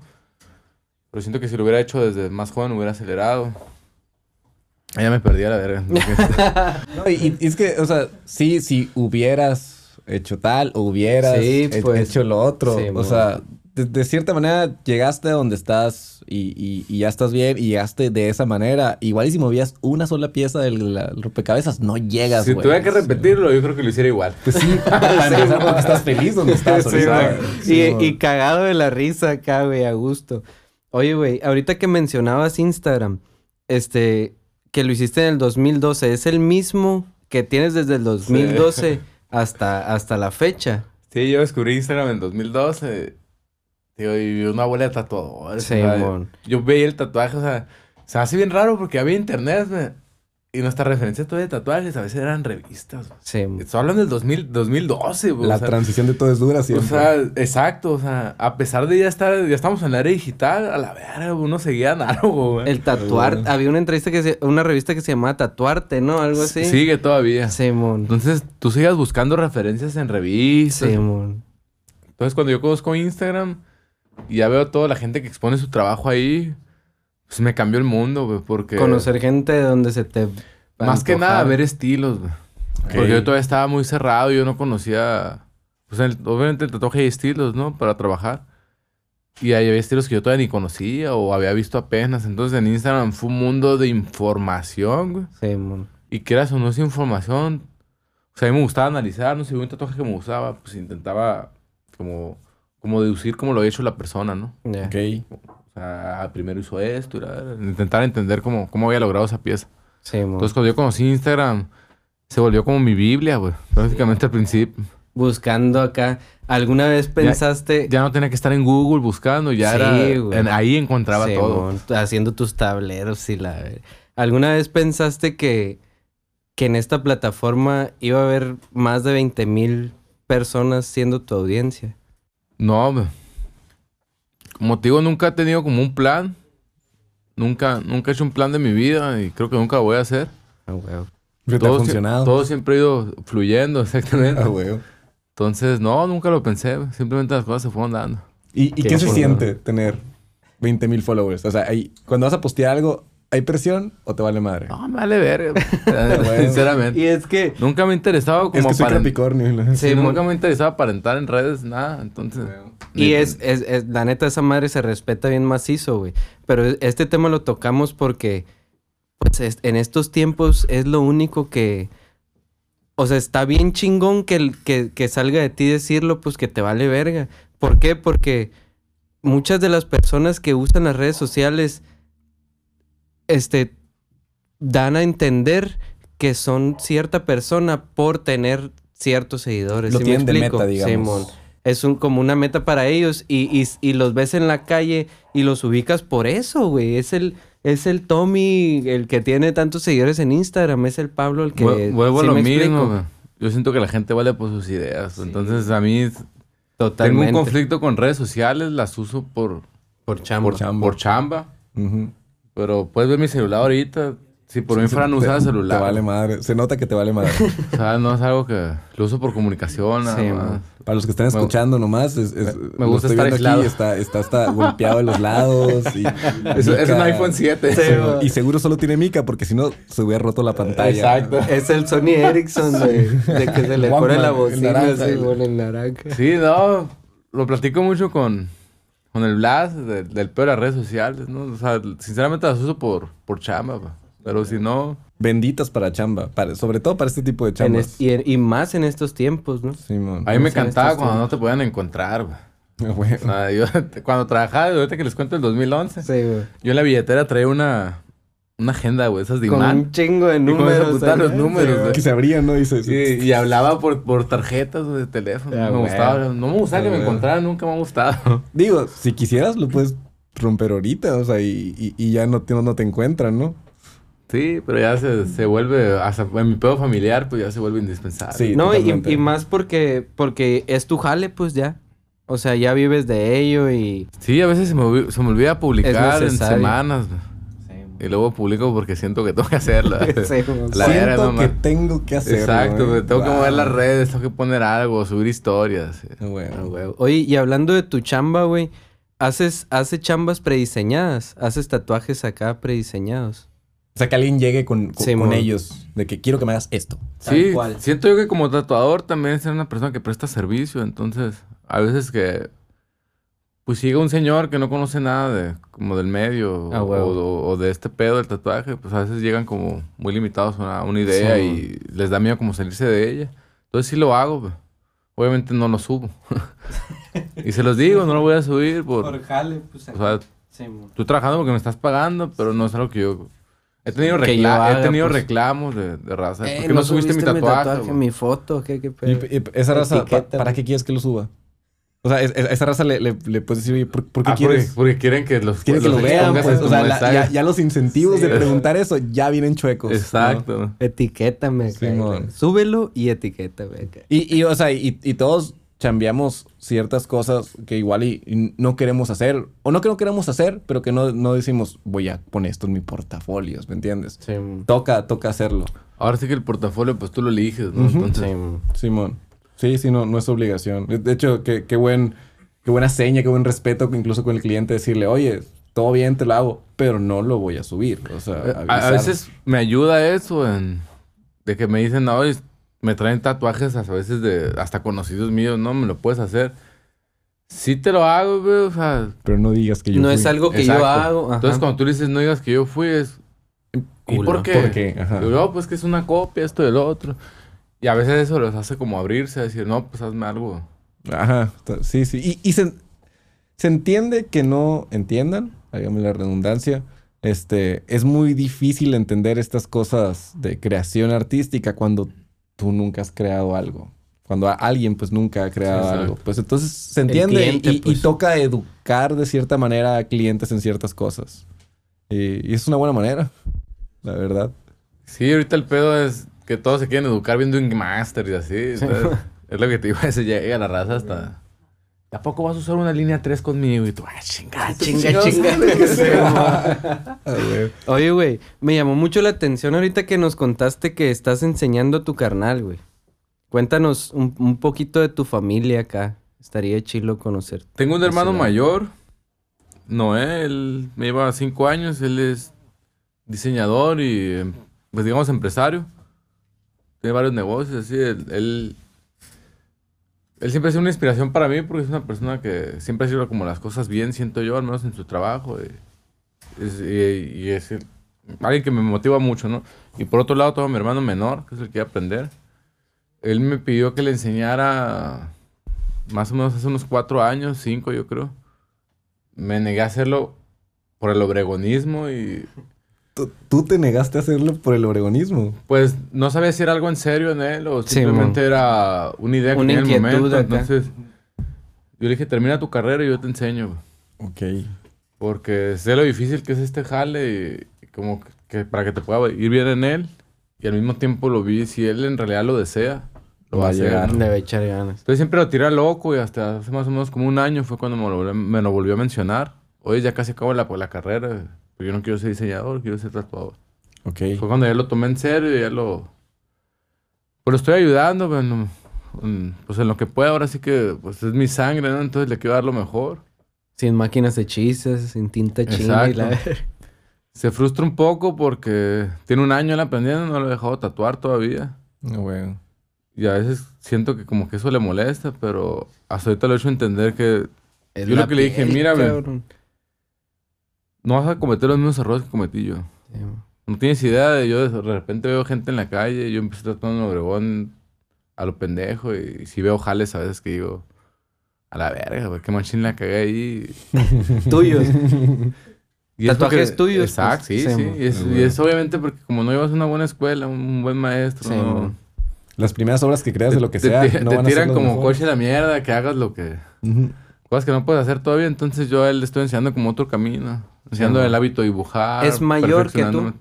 No, él es menor. Es menor que tú. Y tú eres, te consideras la oveja negra de la familia. Lo fui en un momento. Sí, todavía. Básicamente ya me quedé como con ese título. No, no, el que, el que es es ya, güey, siempre. Pero sí, sí. Fue problemático a la familia. Todos mis amigos que están haciendo eh, algo creativo, eh, no necesariamente, es- no, no, no tienen que ser problemáticos ni nada, pero todos los que están haciendo algo terminan siendo la, la oveja negra de la familia. Pero eres la oveja negra porque no sigues el, el manual. Totalmente, no es por hacer algo malo o algo bueno, es nomás porque todos los demás son blancas ovejas y Es pues, porque esto tú no negro, quieres es hacer las cosas iguales. Ajá. Sí, sí. No es necesariamente malo, pero aquí en Obregón, este, es más pesado ser la oveja negra que en DF, donde está saturado de ovejas negras por todos lados, ¿no? Aquí te sientes único, lo que te decía ahorita. Llegas Ajá. allá y te das cuenta que hay miles, ¿no? Sí, Igual. Sí, sí, también me pasó. Yo también eh, eh, me creía el rey del mundo. Estaba Sí, por acá en- y lo me Sí. voy a DF a, hacer la, la chamba. Está allá. Eh, güey. Y, ah, soy no nomás uno de tantos. Lejos de ser el mejor. Ni siquiera al nivel medio probablemente, pues. Y es algo que pasa mucho acá, pues nos faltan ciertos tipos de ejemplos o, o más variedad. Regularmente todos los que están haciendo algo terminan siendo el único que hace eso. Sí. Y eso es todavía. O sea, es tan Tú- a ti te pasó hace 10 años, güey. Contigo sí no había ni siquiera otro güey para decirle, mira, mamá, él, a él ya le está yendo bien. Y ahorita que ya hay ciertos ejemplos, incluyéndote, es, es la meta de todo esto, ¿no? Traerlos a, a que platiquen su, su experiencia, el, el- el cómo llegaron, todas las cosas con las que se golpearon para llegar. Y, y si alguien está en su casa como encerrado, eh, creyendo que quiere, no creyendo, queriendo ir a un tipo de este camino alternativo de algo, que, que vean que sí, sí es difícil, es una chinga, pero se puede, Que truene la bomba, ¿no? que truene. de una, de una. Simón. El punto, Oye, el punto es no tener miedo. Simón. y no dejarle de dar, ¿no? Más que nada, güey. Exacto, la dedicación, obviamente, ¿no? A Si quieres lograr algo, hay que invertirle tiempo. Simón. Y ahorita está el internet, que es algo que no te tocó. Técnica en sí, el cómo tatuar, ¿quién te, ¿Quién, quién te enseñó? ¿O tú solo con la naranja acá? Hubo una persona en especial que considero... No fue mi mentor legalmente y él, y él, y él se niega a decir que es mi mentor. Pero a mí me ayudó mucho. Yo hago mu- en, el estilo que yo hago, ¿no? Que es, es sombras. Esa persona me, me enseñó mucho al tratar la piel. al- Uno tiene la idea que cuando es un tatuaje va hasta el fondo y, y duro, ¿no? Entonces, ¿Te rayaste a ti mismo, güey, alguna vez? sí, Sí, te diste. una pendejada.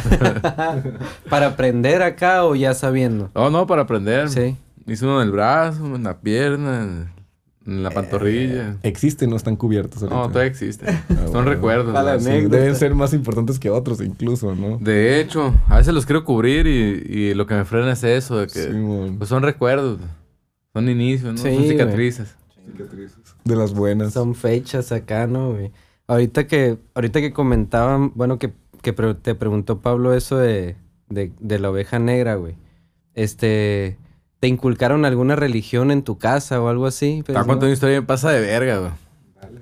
Yo de morrillo era bien religioso, que era monaguillo y la verga. Me gustaba ir a la iglesia y ser el vato que pasara por la feria. y la- Ah, Y No voy a mencionar nombres ni nada. Ya, eh, creo que ya está muerto ese cabrón. Sin marcas. Pero yo ya iba, iba a hacer la confirmación, güey. Y el padre que me tocó a mí, güey, fíjate, un día salí de la iglesia. Me agarró los hombros. Hijo de su puta madre. Ah, tú eres un buen cordero de Dios. Y, y tú, o sea, eres un niño especial. Y los niños especiales como tú tienen que tener un regalo. Yo estaba niño, pero yo era vago, güey. Ya había visto porno. la- o sea, ya, sabía Sí, que, a qué iba, ¿no? O sea, hombre, esta tengo que coger a la verga. O sea, tenía nueve años, ya sabía eso, güey. Yo me empecé a poner bien nervioso, me acuerdo. Y, y el vato acá, no, te voy a un regalo especial, pero tiene que ser en secreto entre tú y yo. Hijo de yo como autoridad él no le decía nada, pero yo estaba temblado. Entonces nomás recuerdo que llegó, se paró mi mamá, güey. Yo le dije, hey, güey, mamá, y corrí a la verga, güey. Me subí al carro y le conté a mi mamá, ¿sabes qué? No quiero regresar aquí, pasó esto, esto, esto, otro. Y mi mamá se quedó así, como impactada. Entonces volteé y me dice, está bien, pero no le digas a tu papá. O sea, entiendo, Sí, paso su güey. contexto y digo, Ajá, pues bueno, a lo sí, mejor estoy hablando del 99, por allá, 97, esas fechas. No, 99, 98 más o menos. Entonces me imagino, para no causar problemas, ella quiso evitar eso. Pero esa fue mi separación como de la iglesia. Sí, Yo a güey. partir de ese momento nunca más regresé. A lo mejor regresé a una misa o algo así, Ujú. pero nunca más quise como ser parte de ese pedo. Sí, güey. Te espantaron de alguna sí, manera. no, güey. Después me arrepentí de nunca haber dicho nada respecto a eso, porque a lo mejor ese pinche padre sí se pasó de verga con otro Sí, niño. güey. Alguno que ha agarrado más verde, a lo mejor sí Que no haya llegado su jefa acá, güey. Exacto. Imagínate. Huevo. Y este, est- esta parte de la religión, que obviamente pues, a ti te tocó algo más fuerte de lo que le toca al obregonense promedio, ¿no? Pero esta parte de la religión es parte del manual que, Es- que, que mencionaste sí. ahorita, ¿no? De- del, del Sí, obregonismo. con el- con el que naces. Simón, sí, sí, sí. Y tienes que cumplir ciertas cosas y, y tienes que ir acá y si... Y igual, y creo que los tatuajes, incluso de que rayarte tu piel, va en contra de ese cotorreo, de ese manualito. Lo leen como quieren el manual, ¿no? Pero tuviste algo que te separó totalmente. Sí, yo, yo creo que hasta reforzó mi rebeldía esa. Ujú, madre.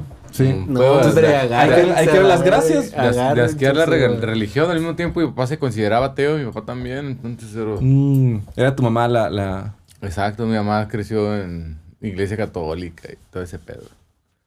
Ok, ok. Sí, pues sí, a mi hija ni siquiera la bauticé, güey. Y Sí, fíjate, mi, mi esposa se cree como atea, pero incluso cuando llegó el momento de que ya llega el bautismo, me lo comentó, no la vamos a bautizar. Sí, el manual dice que lo tenemos que Sí, Y, bautizar. y yo le digo, ¿cómo? O sea, yo no ni siquiera creo en eso, ¿tú crees? Simón.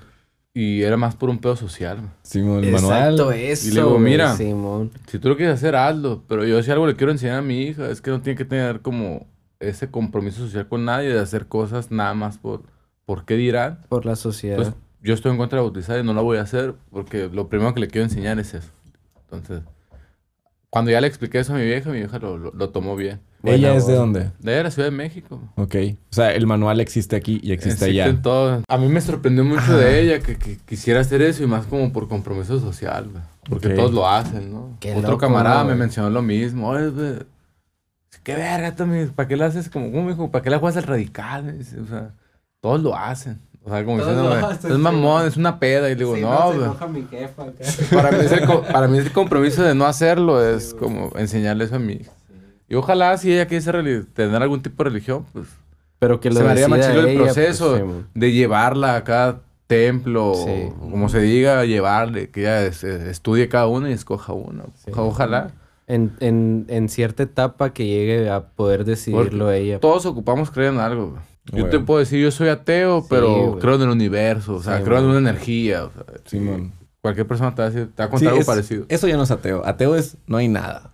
Ateo es no, no hay nada y no hay nada. Bueno, exacto. Ajá. Como Entonces, agnóstico, un- ¿no? uno Sí, agnóstico es que no crees hasta que veas. ajá, igual hay algo, igual y no. y la- pero sí hay otra cosa que igual está pasando mucho ahorita y yo también me considero en eso de hay algo.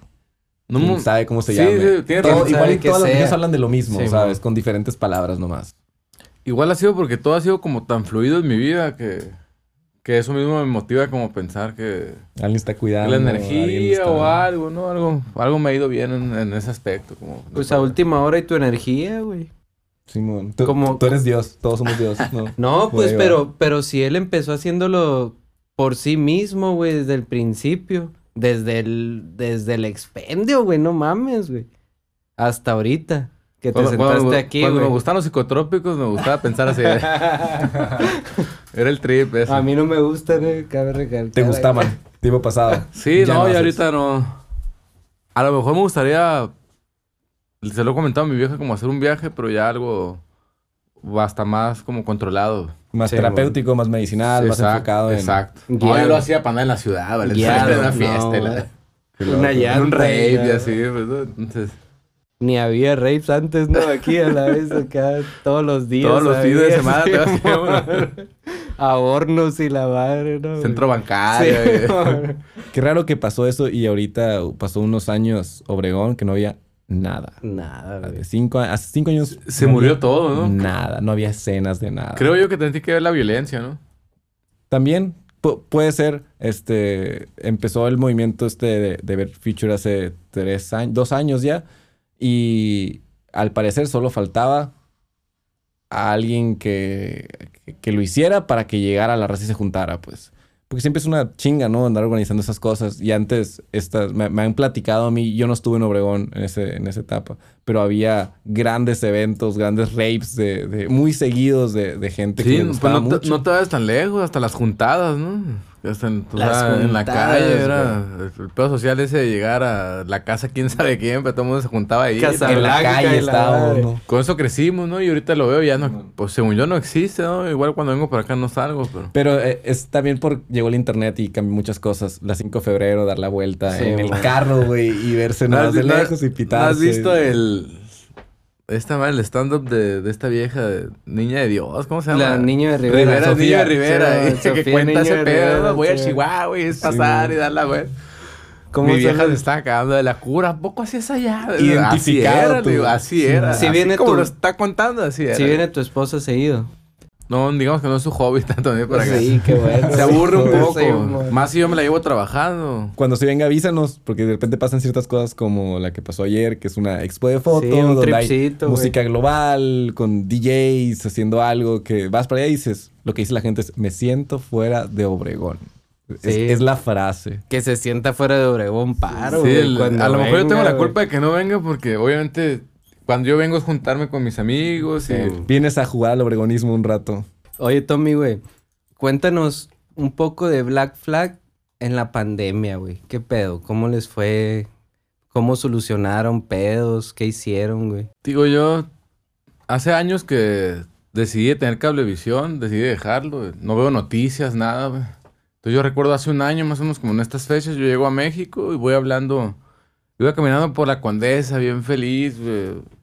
A la ver, qué chingón está aquí. Y le habla a mi hermano. y Empiezo a platicar con él de planes. Estábamos hablando de Black Flag Obregón. Yo estaba platicando mis planes de Black, no, y esto y el otro. De repente me callo y me dice, oye,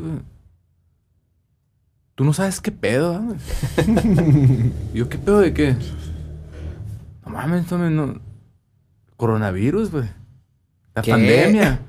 Que eso está yo- madre, le dijiste. A ver, momento, ¿cómo?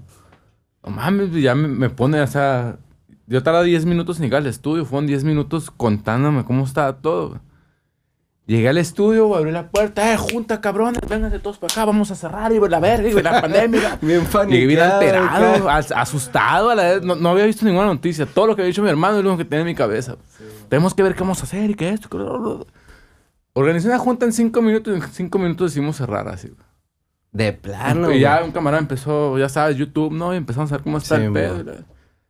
Esa madre fue más o menos como el 20 de, de- de marzo y el 26 creo que fue el día que se declaró ya la pandemia y se cerró todo. Sí, que Entonces- empezaron a cerrar y se- Decidimos, gente. decidimos cerrar como... Pues ahora sí ponen la camiseta con todos y todos se van a cerrar, pues nosotros también. Verga. Obviamente, pues en nuestro jale no hay home office, entonces cerrar significaba cero ingresos y tú sabes que las rentas allá son caras y no, y, y no iban a parar, ¿no? Sí, mo. O sea, al principio de- decidimos cerrar, güey. Teníamos un visitante de Colombia, le cerraron el aeropuerto, entonces no se podía regresar. Él se quedó viviendo en el estudio, güey. Entonces yo duré en cuarentena, duré cuatro días o cinco más o menos. Me encerré esos cinco días y el quinto me habló un camarada. ¿Qué onda, viejo? Yo sigo chambeando. ¿Te animas a rayarme? Y te voy a ser franco, ocupado, vamos a pagar cosas. y- Sí, mo. Y yo todavía estaba incrédulo, ¿no? Esta madre será en serio. Pues ¿verdad? metiendo, dijiste. Y nos valió ver. Yo y Rosero, que es el camarada que tengo que de Colombia, nos dedicamos a trabajar a puerta cerrada, obviamente, en el negocio. El estudio ya es muy grande, es una casa muy grande. Entonces yo trabajaba en un cubículo, en el otro. Y pues le pedíamos a los clientes que llegaran sin, sin acompañantes. La mayoría llegaba sin acompañantes, uno que otro sí. Y pues obviamente siguiendo las medidas, las, las básicas, güey, cubrebocas. o sea, no Sí, te voy a mentir, tampoco es como que me ponía un pinche traje de, De radiación. ¿no? Cubrebocas y de tatuar. Sí. Y así la sobrevivimos. Gracias a la que nos renta, nos bajó la, nos hizo un descuento por Ah, pandemia y todo.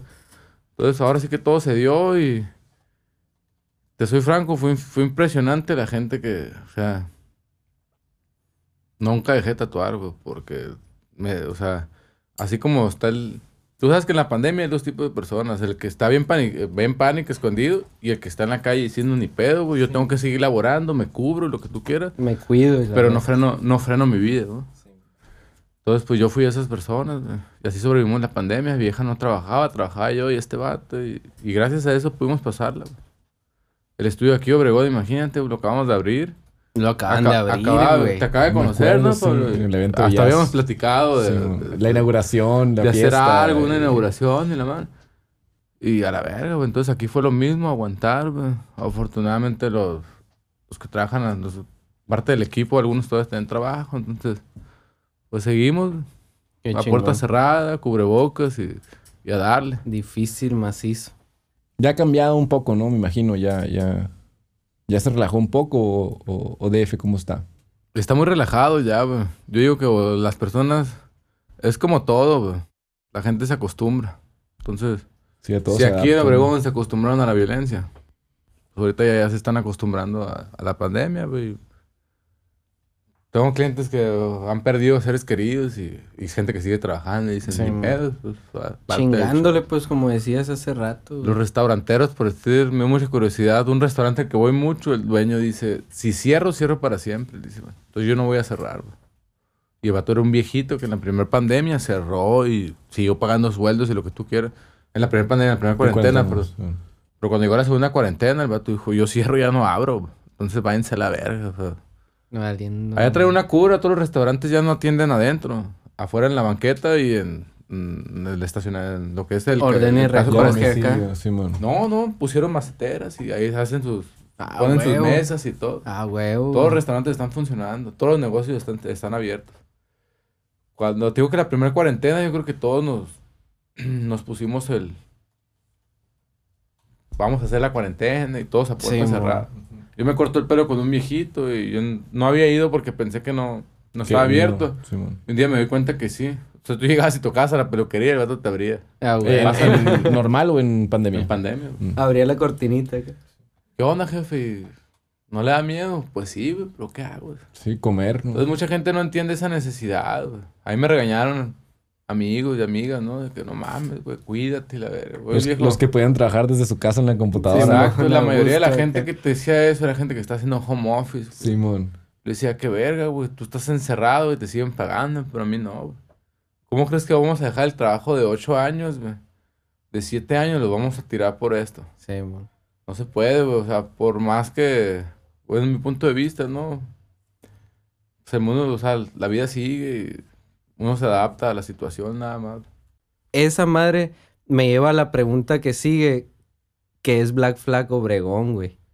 ¿Por qué lo creaste en tiempos de pandemia, güey? ¿Qué pedo con ese Supongo trip? que desde antes no venía la idea. Uno, uno. Pues no a lo mejor uno- ni sabía que ya había coronavirus. Uno no sabía que había pandemia, Flag ¿no? aquí, Sí, güey. Y dos, eh, hace rato que hablaba con mi vieja ya de como, como de expandir, de, de- de salir a Ciudad de México. De hacer algo, sí, el plan es hacer... Mi punto de vista es que como tatuadores siempre nos gusta viajar y... Obviamente yo quiero tener como un buen equipo de trabajo y siento como un compromiso en eso, en qué le puedo ofrecer yo a mi equipo de trabajo, ¿no? Ah, Aparte de estar en un buen, una bu- buena instalaciones, ¿qué te ofrezco más allá de eso? Sí, mon.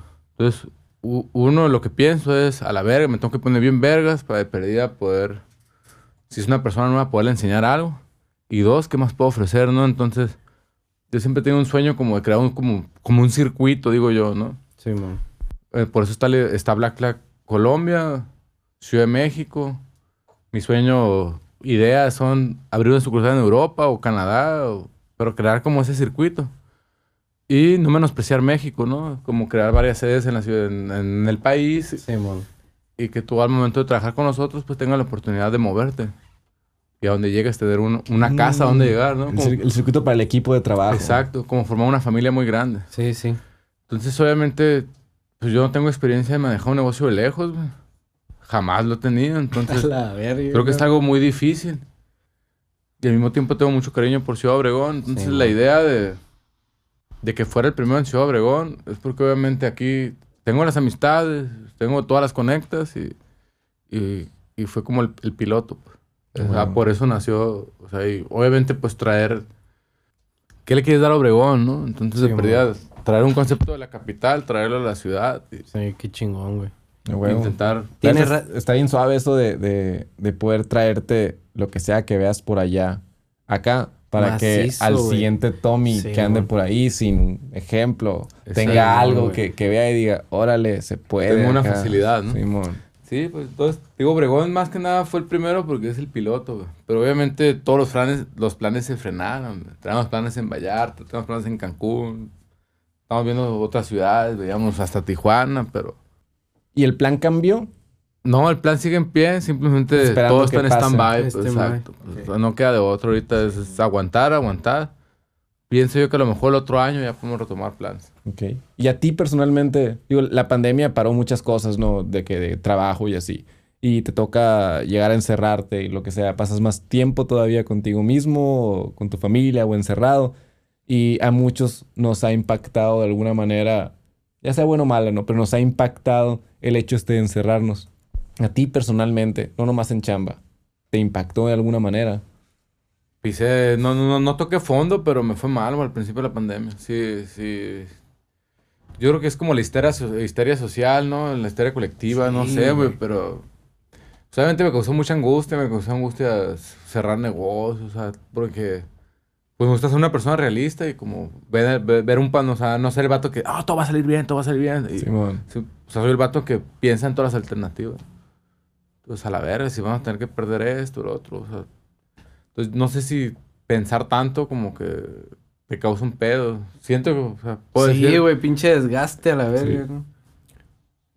te recurrí mucho al alcohol, güey. No sé, estar encerrado, o sea, qué pedo, pero medio, no toqué lona, ¿no? Obviamente, pero sí me deprimí mucho, güey. Hasta dejé de tomar. La mitad, bueno, la mitad del año pasado me la, me la pasé casi, me la pasé sobrio, hasta tomando pastillas para mantenerme como lúcido. güey. Es que sí está fuerte, güey. Porque sí. no nos había tocado. Exacto. No nos había tocado, güey. Y que no nos toque otra vez. Sí. Y de repente, pues, de repente, güey, yo me acuerdo que fue un puente esa madre, güey. Ah, Mm, puente, Simón, nos cierto. vemos acá. No tengo que yo andaba bien contento, día, güey. sí, haciendo pues. planes Sí, y la. La veo Nos- un camarada que está en Cancún y le decía, "Ay, güey, que hay que hacer algo allá y esto, traigo estas ideas y no, Simón, y esto se va a hacer. Yo andaba bien contento, güey. Yo decía, 2020, Va a ser mi 2020 año. es mi año. a la Todos, voy a salir, todos lo dijimos. voy a salir de esto, Sí, voy a hacer man. aquello, es el año de emprender y le pum. Fue un pinche gancho al hígado a la. Y por la concha, güey. La Exacto. güey. Estuvo Qué loco, bien ¿no? zarra esa madre. Simón. Y de alguna manera te adaptas, ¿no? Todo. Ser los humanos lo que hacemos es adaptarnos. Sí, pues. Entonces le, le encuentras ahí y, y qué bueno que lograron al menos seguir haciendo este, lo que estaban haciendo por el bien, la necesidad económica que hay, tienes que comer, ¿no? Entonces, qué bueno que encontraban alguna manera segura de, de- de estar haciendo esto. Porque los clientes, digo, supongo que seguían apareciendo, supongo que seguían mandando mensajes. Todos los clientes que yo trabajé en- durante la, esa cuarentena, por decir, son personas que seguían trabajando. Pues que entendían lo mismo. No, tengo un cliente que él se dedica a vender mate como equipo médico. Entonces me dice el vato, o sea, lamentablemente para mí esta temporada es lo mejor. Simón. Y él se hizo, empezamos un proyecto y lo acabamos. Tengo otro cliente que como él era de los más jóvenes en la fábrica, seguía trabajando. Tengo, pues, sí, la mayoría era gente que pues seguía laborando. Ok. Como te digo, las críticas que recibí venían todos de, de que estaba en casa trabajando. Privilegios, les decimos. Exacto. Sí, exactamente. es, es lo que es. Y tú, Jan, en DF, eh, ¿dónde vives ahorita? Ahorita vivo en el sur por, por la pandemia. Justo la que nos renta por decir local eh, se portó bien chingona, ¿no? Y entendió todo. Pero justo con la que viví, Saludos a ella. Gracias por ayudar. con la que vivimos, bueno, perdón, con la que la, la- nuestra arrendadora donde vivíamos, esa sí se puso un poquito como cero empatía, sinceramente. ¿no? Entonces, por ciertas cositas que hizo, nos molestó mucho y empezamos a dar alternativas. Entonces, yo toda la vida en Ciudad de México siempre viví en la Condesa, Juárez, eh, Roma, como en esa zona. Y hasta ahorita es la primera vez que vivo lejos. Me fui al sur de la ciudad, es en las afueras. No sé si ubican la, la, la delegación de Tlalpan. Tlalpan. La salida a Cuernavaca. Simón. Ok. El Pues, bosque son ahí. Encontramos un paraíso, una- es una... eh, ¿Cómo se dice? Un fraccionamiento privado. Pero es en medio del bosque de la Jusco, entonces es, En el Ajusco. es un paraíso. güey. O sea, Algo vivo, bello. me levanto y no hay ruido, rodeado de árboles. Entonces ese pedo me... Pues decidimos calar, güey. Ahora en estos tiempos que estaba la situación de esa manera. Ahorita está perfecto. O sea, ¿qué vas a hacer en medio del centro de la ciudad? Entonces ya no sé, ya no sé si regresarme otra vez al centro de la ciudad o quedarnos ahí. Ahí estamos viendo. Ah, huevo. Qué chingón, güey. Los, son tres. Tú, tu esposa y tu niña. Ujú. A huevo. Y más que nada el mudarnos fue, obviamente, que mis- mi hija tuviera espacio. güey. Sí, Pues yo rentaba una casa en, en la Condesa, rentaba la mitad de una casa porque no, no, no daba para más. Pero lo que voy que, al, por, ¿por qué especifico una casa? Porque ella abría la puerta y no salía las escaleras para salir, salía güey, directo a la, la calle. calle. güey. Sí, mo. Entonces era un pendiente bien cabrón, la puerta tenía que estar bloqueada, ella nunca tenía espacio, Cagadero teníamos que ir al parque. entonces, es una colonia con, con- con mucho tráfico, digamos. Entonces, si era un pendiente y ahorita ya tiene espacio. Parte de mudarnos fue buscar un espacio para ella. Ahorita hasta espacio de más tiene la cabrón. Qué chingón, güey. Y más crecer en la naturaleza, ¿no? Qué chingón mo. para, para un niño acá. Cuando la entrevisten, que esté ahí empezaba para rayar acá. ¿De qué te acuerdas? No, pues la neta, mi jefe y mi jefa me llevaron acá a vivir al bosque y la verga. Me acuerdo que había pandemia, guachas. Qué chingón. Huevo. Sí podría contar eso. ¿Cuántos años tiene? Dos años y medio. Dos años y medio. Dos años y siete meses tiene. Ok, ok. O sea, todavía no entiende que hay una pandemia. Pues no. No, no, no no, sabe. no, no. él- ella cree que la vida es así como está ahorita, Simón. No, pues todavía- lo bueno es que ella todavía no va a la escuela ni nada, entonces no, no. Simón, no, no hubo un cambio Exacto, drástico no hay del antes y pedo, después. sí, mo. No, no.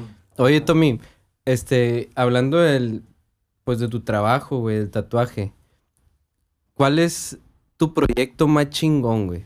¿Cuál es el, el proyecto que tú dices, verga, esta madre es lo mejor que he hecho en mi carrera? Y asumo que es difícil elegir, pero ahorita se te vino uno a la cabeza. Los ojos, se le vieron Sí. los ojos acá, ¿no? Siempre se te viene uno antes y lo dices, no sé si es, pero uno se te viene. Hay, hay un estilo que hago que es un pedo como medio dark, así. eh, No es tanto porque yo, o sea, te, te diga, soy satánico y me Sí. gustan los demonios y así, pero es un pedo en el que, digamos que todo lo aprendido lo puedes como aplicar. no uso referencias ahí. Entonces, cuando hago ese tipo de proyectos, me, me llama mucho la atención por eso. güey. Entonces, si te pongo que alguno de los favoritos de este momento podrían ser eso. Hay una espalda que hice como... Una- de un chivo, ¿no? Ese, pues ese es uno que, Sí, mon. que la obra vino desde cero a partir de unas fotos que encontré. Y, y la de hecho, Fuiste con- ese no era un tatuaje, fue una pintura y un cliente lo vio y me dijo, yo lo quiero. Entonces, ese es uno, hay otro que otra espalda que hice igual. Pero te soy franco, creo que en realidad en su momento todos fueron un gran proyecto y todos fueron Ah, un huevo. favorito. Desde, Sí, desde la primer kanji que hice hasta, hasta una espalda que estoy haciendo ahorita, un ejemplo. Entonces, cuando siempre que me hacen esa pregunta, siento que es muy difícil responderla, porque como te digo, en su momento, todos fueron el gran proyecto, pues, y todos tienen su valor. Todos me, me aportaron algo, todos me enseñaron algo. ¿Cuál es el primero que se te vino a la mente ahorita que te pregunté? La espalda esa del chivo. Esa espalda del chivo. Está bien pasa de lanza, ¿va? Sí, porque ahí fue el... Ese cabrón sí me dijo, hazla como tú quieras. Freehand. acá. Entonces, cuando hay ese tipo de Mm. libertad, pues yo ahorita tengo un problema con él. Porque ya caí en el pedo de... No sabes cuándo acabar, güey. Al rato, no, el vato ya. No, no, o Todo sea, me refiero. Me pasa mucho con la pintura, cuando estás haciendo un cuadro. Me pasaba mucho cuando empecé a tatuar, que no sabía cuándo era el momento de decir ya acabé. Ah, ok. Siempre puedes hacerle algo. Exacto, porque una obra siempre puede hacerle más. Entonces, esa espalda, por ejemplo, yo cada vez que la veo se me ocurre algo nuevo, Sí. o, o le voy a detallar más aquí. y es, Son etapas Entonces, diferentes. es, una, es una ¿no? decisión muy difícil porque también si te pasas y saturas de más, es- sea, ¿sí me entiendes? Sí, sí, sí. Tienes que aprender a mediar eso. Una línea muy delgada entre el terminar o Exacto. seguirle. Eh, entre todo va muy bien y la cago al final. Güey. Entonces, Y, y en el, Ahorita- y en el tatuaje no hay control Z, ¿no? No, no. exa- exacto. Entonces, ahorita con él, justo lo vi antes de venirme. Yo me volé para acá el, el- el viernes y él lo ve el miércoles. Y le dije, es que ahorita. Me dice, no mames, güey. Si me íbamos a hacer cinco sesiones, llevamos ocho. Y le digo, es que contigo yo traigo este pedo y se lo platiqué y para que lo entendiera, ¿no? Sí, o sea, no es por mamón, pero ya traigo un pedo en el que tanta libertad también es un pedo de... Es tu ¿En qué momento freno? compa, le dijiste, sí, Exacto, es ¿en qué momento culpa. freno? pues? ¿Para qué me dejas ser? Si ya sabes cómo soy, le dijiste. ¿Para qué me invitan? Ah. Oye, y pues, con ánimos de no hacer esto largo de más, ¿no? Quién sabe cuánto tiempo llevamos aquí. Ya habíamos más Era warm up, ¿no? Era ¿no? warm up. Dijimos, vamos a platicar un poco antes de empezar, ¿no? Y de repente salió. Ahora sí hay que Este- empezar, güey. A, a- Ajá, pícale pícale grabar ahí. Sí. No, pero este, para, para, de alguna manera llegar a un tipo de conclusión, ¿qué le dijeras a alguien de Obregón que está en la, en la esquina esta donde, donde está entrando al, al mundo este del arte, ¿no? Y, y hay gente diciéndole que, que no lo haga o él mismo está viendo que, que está muy difícil, le está dando miedo, donde tú alguna vez te encontraste, ¿no? ¿Qué, qué le podías compartir a esa persona para que no tuviera miedo? O para que tuviera menos miedo. Siempre de dramático en mis respuestas, le voy a contar una historia. Mejor. Porque ese fue... Ahorita que lleg- llegamos al mismo de la energía y de creer en esto y el otro. Cuando yo trabajaba en ese expendio, me Sí, cuestionaba mucho y decía, a la verga, que la vida me da una pinche señal de qué hacer, ¿no? Y me acuerdo clarito, un día llegó una señora muy elegante, vestida, muy, muy bien vestida, güey. Yo estaba escuchando cierta música setentera, ¿sabes? De Doors, Pink Floyd. Sí. Entonces, la señora llega, se, se para en la para el camión, escucha la música, voltea y me dice, oye, tan chiquito y escuchas eso. Yo me reí y dije, no, pues es la música buena, algo así, ¿no? Y, a base a eso salió una conversación. Justo yo como que buscaba, en ese entonces me gustaba, decía que la vida siempre te da señales para hacer las cosas. Y después de todo, tuvimos una muy buena plática, todo fue sobre música. Cuando termina, siempre se me hizo muy curioso porque llegó a la parada del camión, como si fuera a tomar el camión, pero se regresa. Y antes de irse voltea y me dice, vete a Obregón, me dice. O sea, no, no exactamente esas palabras, ¿no? Pero en resumen me dice, vete a Obregón, no tienes idea del mundo que te espera afuera. Y la ruca se va y nunca toma el camión. O sea, a mí me quedó grabado toda la vida. Entonces, lo que yo le diría a la raza es eso. Lo que les dije ahorita, no hay nada que perder. Lo peor que puede pasar es que regresen a lo mismo, donde ya están, donde tienen las cosas seguras. Y en el peor de los casos van a llevar una muy buena experiencia. Sí, mon. Una experiencia que obviamente si tú te vas a otra ciudad o a intentarlo, no va a ser un fracaso nunca. Al contrario, esa experiencia algo te va a aportar. Entonces, la diferencia entre los que hacen y los que no hacen, repito, es hacerlo nada más. Yo te, pues, les podría contar, no, yo dejé todo y una historia súper de acá, de, de drama, ¿no? Pero en realidad lo único que les digo, yo siento que la clave en mí fue irme. güey. Nada. Sí. Ah, güey. Fue simplemente tomar la decisión de comprar un vuelo y, irme. Y qué chingón que y que las regresaste, cosas se fueran güey. dando. Regresa y regresaste a aportar, güey. ¿Qué nos puedes contar de ese, de ese trip, güey? Qué chingón, güey, que regresaste a abrir el estudio de Black Flag Obregón y jalaste estos compas, güey. ¿Qué nos cuentas de ellos? Justamente yo los conozco cuando empiezo por el tatuaje. Por decir yo, a lo conozco desde, mis inicios. Y al Cato lo conocí un poquito después. Con el Cato sentí mucho como... Como cuando, como es cuando ves una persona y te reflejas un poco. Lo sentí con él, él al mismo tiempo fue a visitarme a México y... Black Flag no crean que nació un día así nada más. Sí, o sea, pues, no creas que lo abrimos en marzo y nació en febrero. Fue Sí. algo que yo y él platicamos. Nos dimos cuenta que teníamos como una forma similar de pensar y compartíamos muchas ideas. Creo que, que esas pláticas fueron las que, que hicieron es como esa amistad entre yo y él. Y Sinergia el, acá. y el, y el soñar con, con, con trabajar juntos algún día, ¿no? Entonces, cuando yo pienso como en, en que Black Flag no solamente está en la Ciudad de México, sino como en, en hacerlo el circuito, les Sí, contaba ahorita. Simón. Pero Cato ya tenía su estudio, por ejemplo. O sea, Sí. yo sabía que él ya tenía su proyecto y no tenía por qué entrar conmigo, pero cuando le platico la idea, a él le agrada. güey. Venga, che, Y pa' ahí es donde... Pues yo con él decidí hacer una sociedad por lo mismo. O sea, no, Qué chingón. no un pedo de, eh, güey, tienes que andar conmigo. Sino, Sí, pues, sean parejas y al mismo tiempo...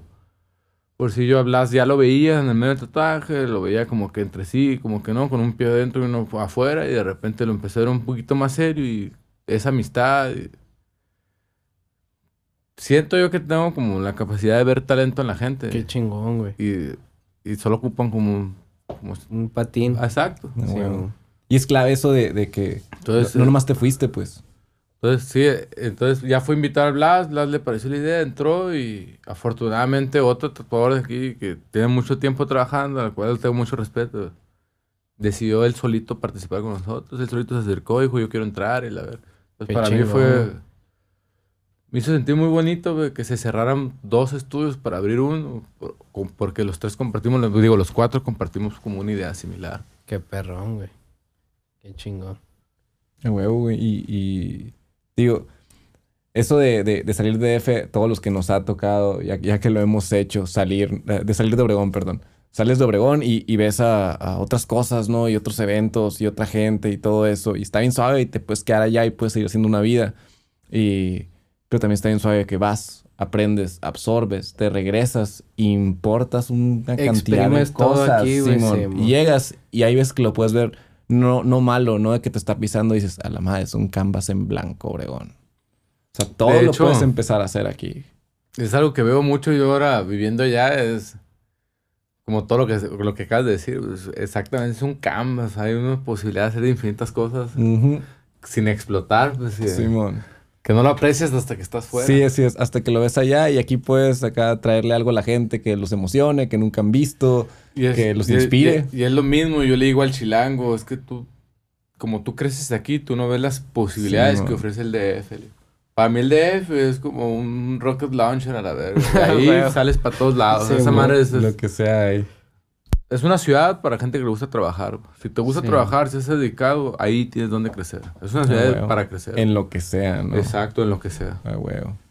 Pues con ánimos, te digo, no sé lo más largo porque ya, ya son dos horas. Gracias por caerle. Gracias por platicarnos. Este, gracias por ir a hacer cosas interesantes y representar a este pequeño pueblo que somos de Obregón. Y gracias por compartirnos tu historia, güey. Yo le doy gracias a ustedes porque desde que platicamos aquella vez, Simón. me agradó también la forma de pensar. Y hace mucho un camarada, yo le dije, no, es que yo me quiero de Obregón, Obregón no me dan nada. Y él me dice, pero tú que la sabes Obregón. Y siempre Sí, esa vez se me quedó grabado, ¿no? Entonces, A huevo que sea para los dos lados la, la- relación, ¿no? Muchos nos, nos está loco. quejamos Y me gustó mucho lo que dijiste que escribías, lo de que te quejas y te quejas y te quejas. A mí también me pasó de que me quejaba, es que Obregón y aquí no hay nada, recién llegado de DF, ¿no? Que no- me aburro aquí, no hay nada, y queja y queja y queja durante un año. Hasta que se empezó a repetir el patrón y uno muy amigo mío me dijo lo mismo, de que, oye, güey, te la pasas quejándote de Obregón. O sea, si quieres nomás piénsalo y lo, pum, me tronó en la cabeza. Pues Te igual y, igual que a ti, pues igual y qué hago, ¿no? Para eso, ya se empezaron a hacer cosas. Está bien, güey. Qué chingón, güey. Bueno. Pues muchas gracias. Sí, No, gracias a ustedes. Muchas Este, gracias. Un placer tenerte aquí, un placer platicar. Este, ojalá se- sí, podamos seguir trayendo gente aquí a, a platicarnos este tipo de cosas y ojalá que la gente lo escuche, lo- le absorba las cosas buenas y si no tienen un mentor y si están encerrados en sus casas, vean aquí la oportunidad de escuchar este tipo de experiencias de alguna manera. Que se fleten. Ojalá que le sirva a alguien. Sí, Siempre he pensado que algún día todo lo que escribí, hacer un, un librito, ¿no? Nada por- por la contar la esa neta suena bien interesante. Sí lo leería. Y, sí, güey. fácil lo leería. Y si y eso de, de que le sirva a alguien, al menos a nosotros, ya.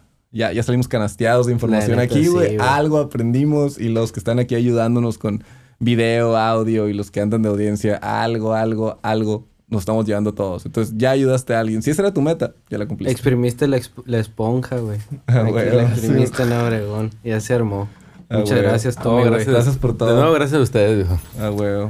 Salud Hierro. para cerrar. Ojalá ahí podamos seguir colaborando juntos Sí, en al- diferentes a- algo hacemos. Y algún día hacemos la, la inauguración oficial post pandemia. Justo estaba de hablando Black con, el Cato de a lo mejor para diciembre. Noviembre, Ah, diciembre. Pienso Arre. yo que a lo mejor ya vacunado el 70%. se pueda- Sí, Sí, ya se puede hacer se algo. puede hacer algo. Con ¿no? la Sí, carta de no, pues, vacunación en Vamos a dejarlo hasta el otro año. Ah, hasta marzo. Cuando sea y cuando se pueda, ya sabes de que aquí sí hay gente en Obregón Sí, que, que están escondidos por ahí, que, que, que sabemos que hacen, aparecen este tipo de eventos y se juntan todos y conoces gente, ¿no? Sí. Entonces, cuando pasa eso, avísanos, ahí hacemos una, una convocatoria y se jala toda esta raza que, que, que anda haciendo cosas alternativas, que, que anda buscando algo diferente que hacer y que escuchar este tipo de historias de gente que incluso la tuvo más difícil de lo que lo tenemos ahorita Sí, y man. que lo logró, termina siendo algún tipo de inspiración. Entonces, repito, gracias. Muchas gracias, por todo. Y cerramos aquí. Ya dijo. Ya estuvo.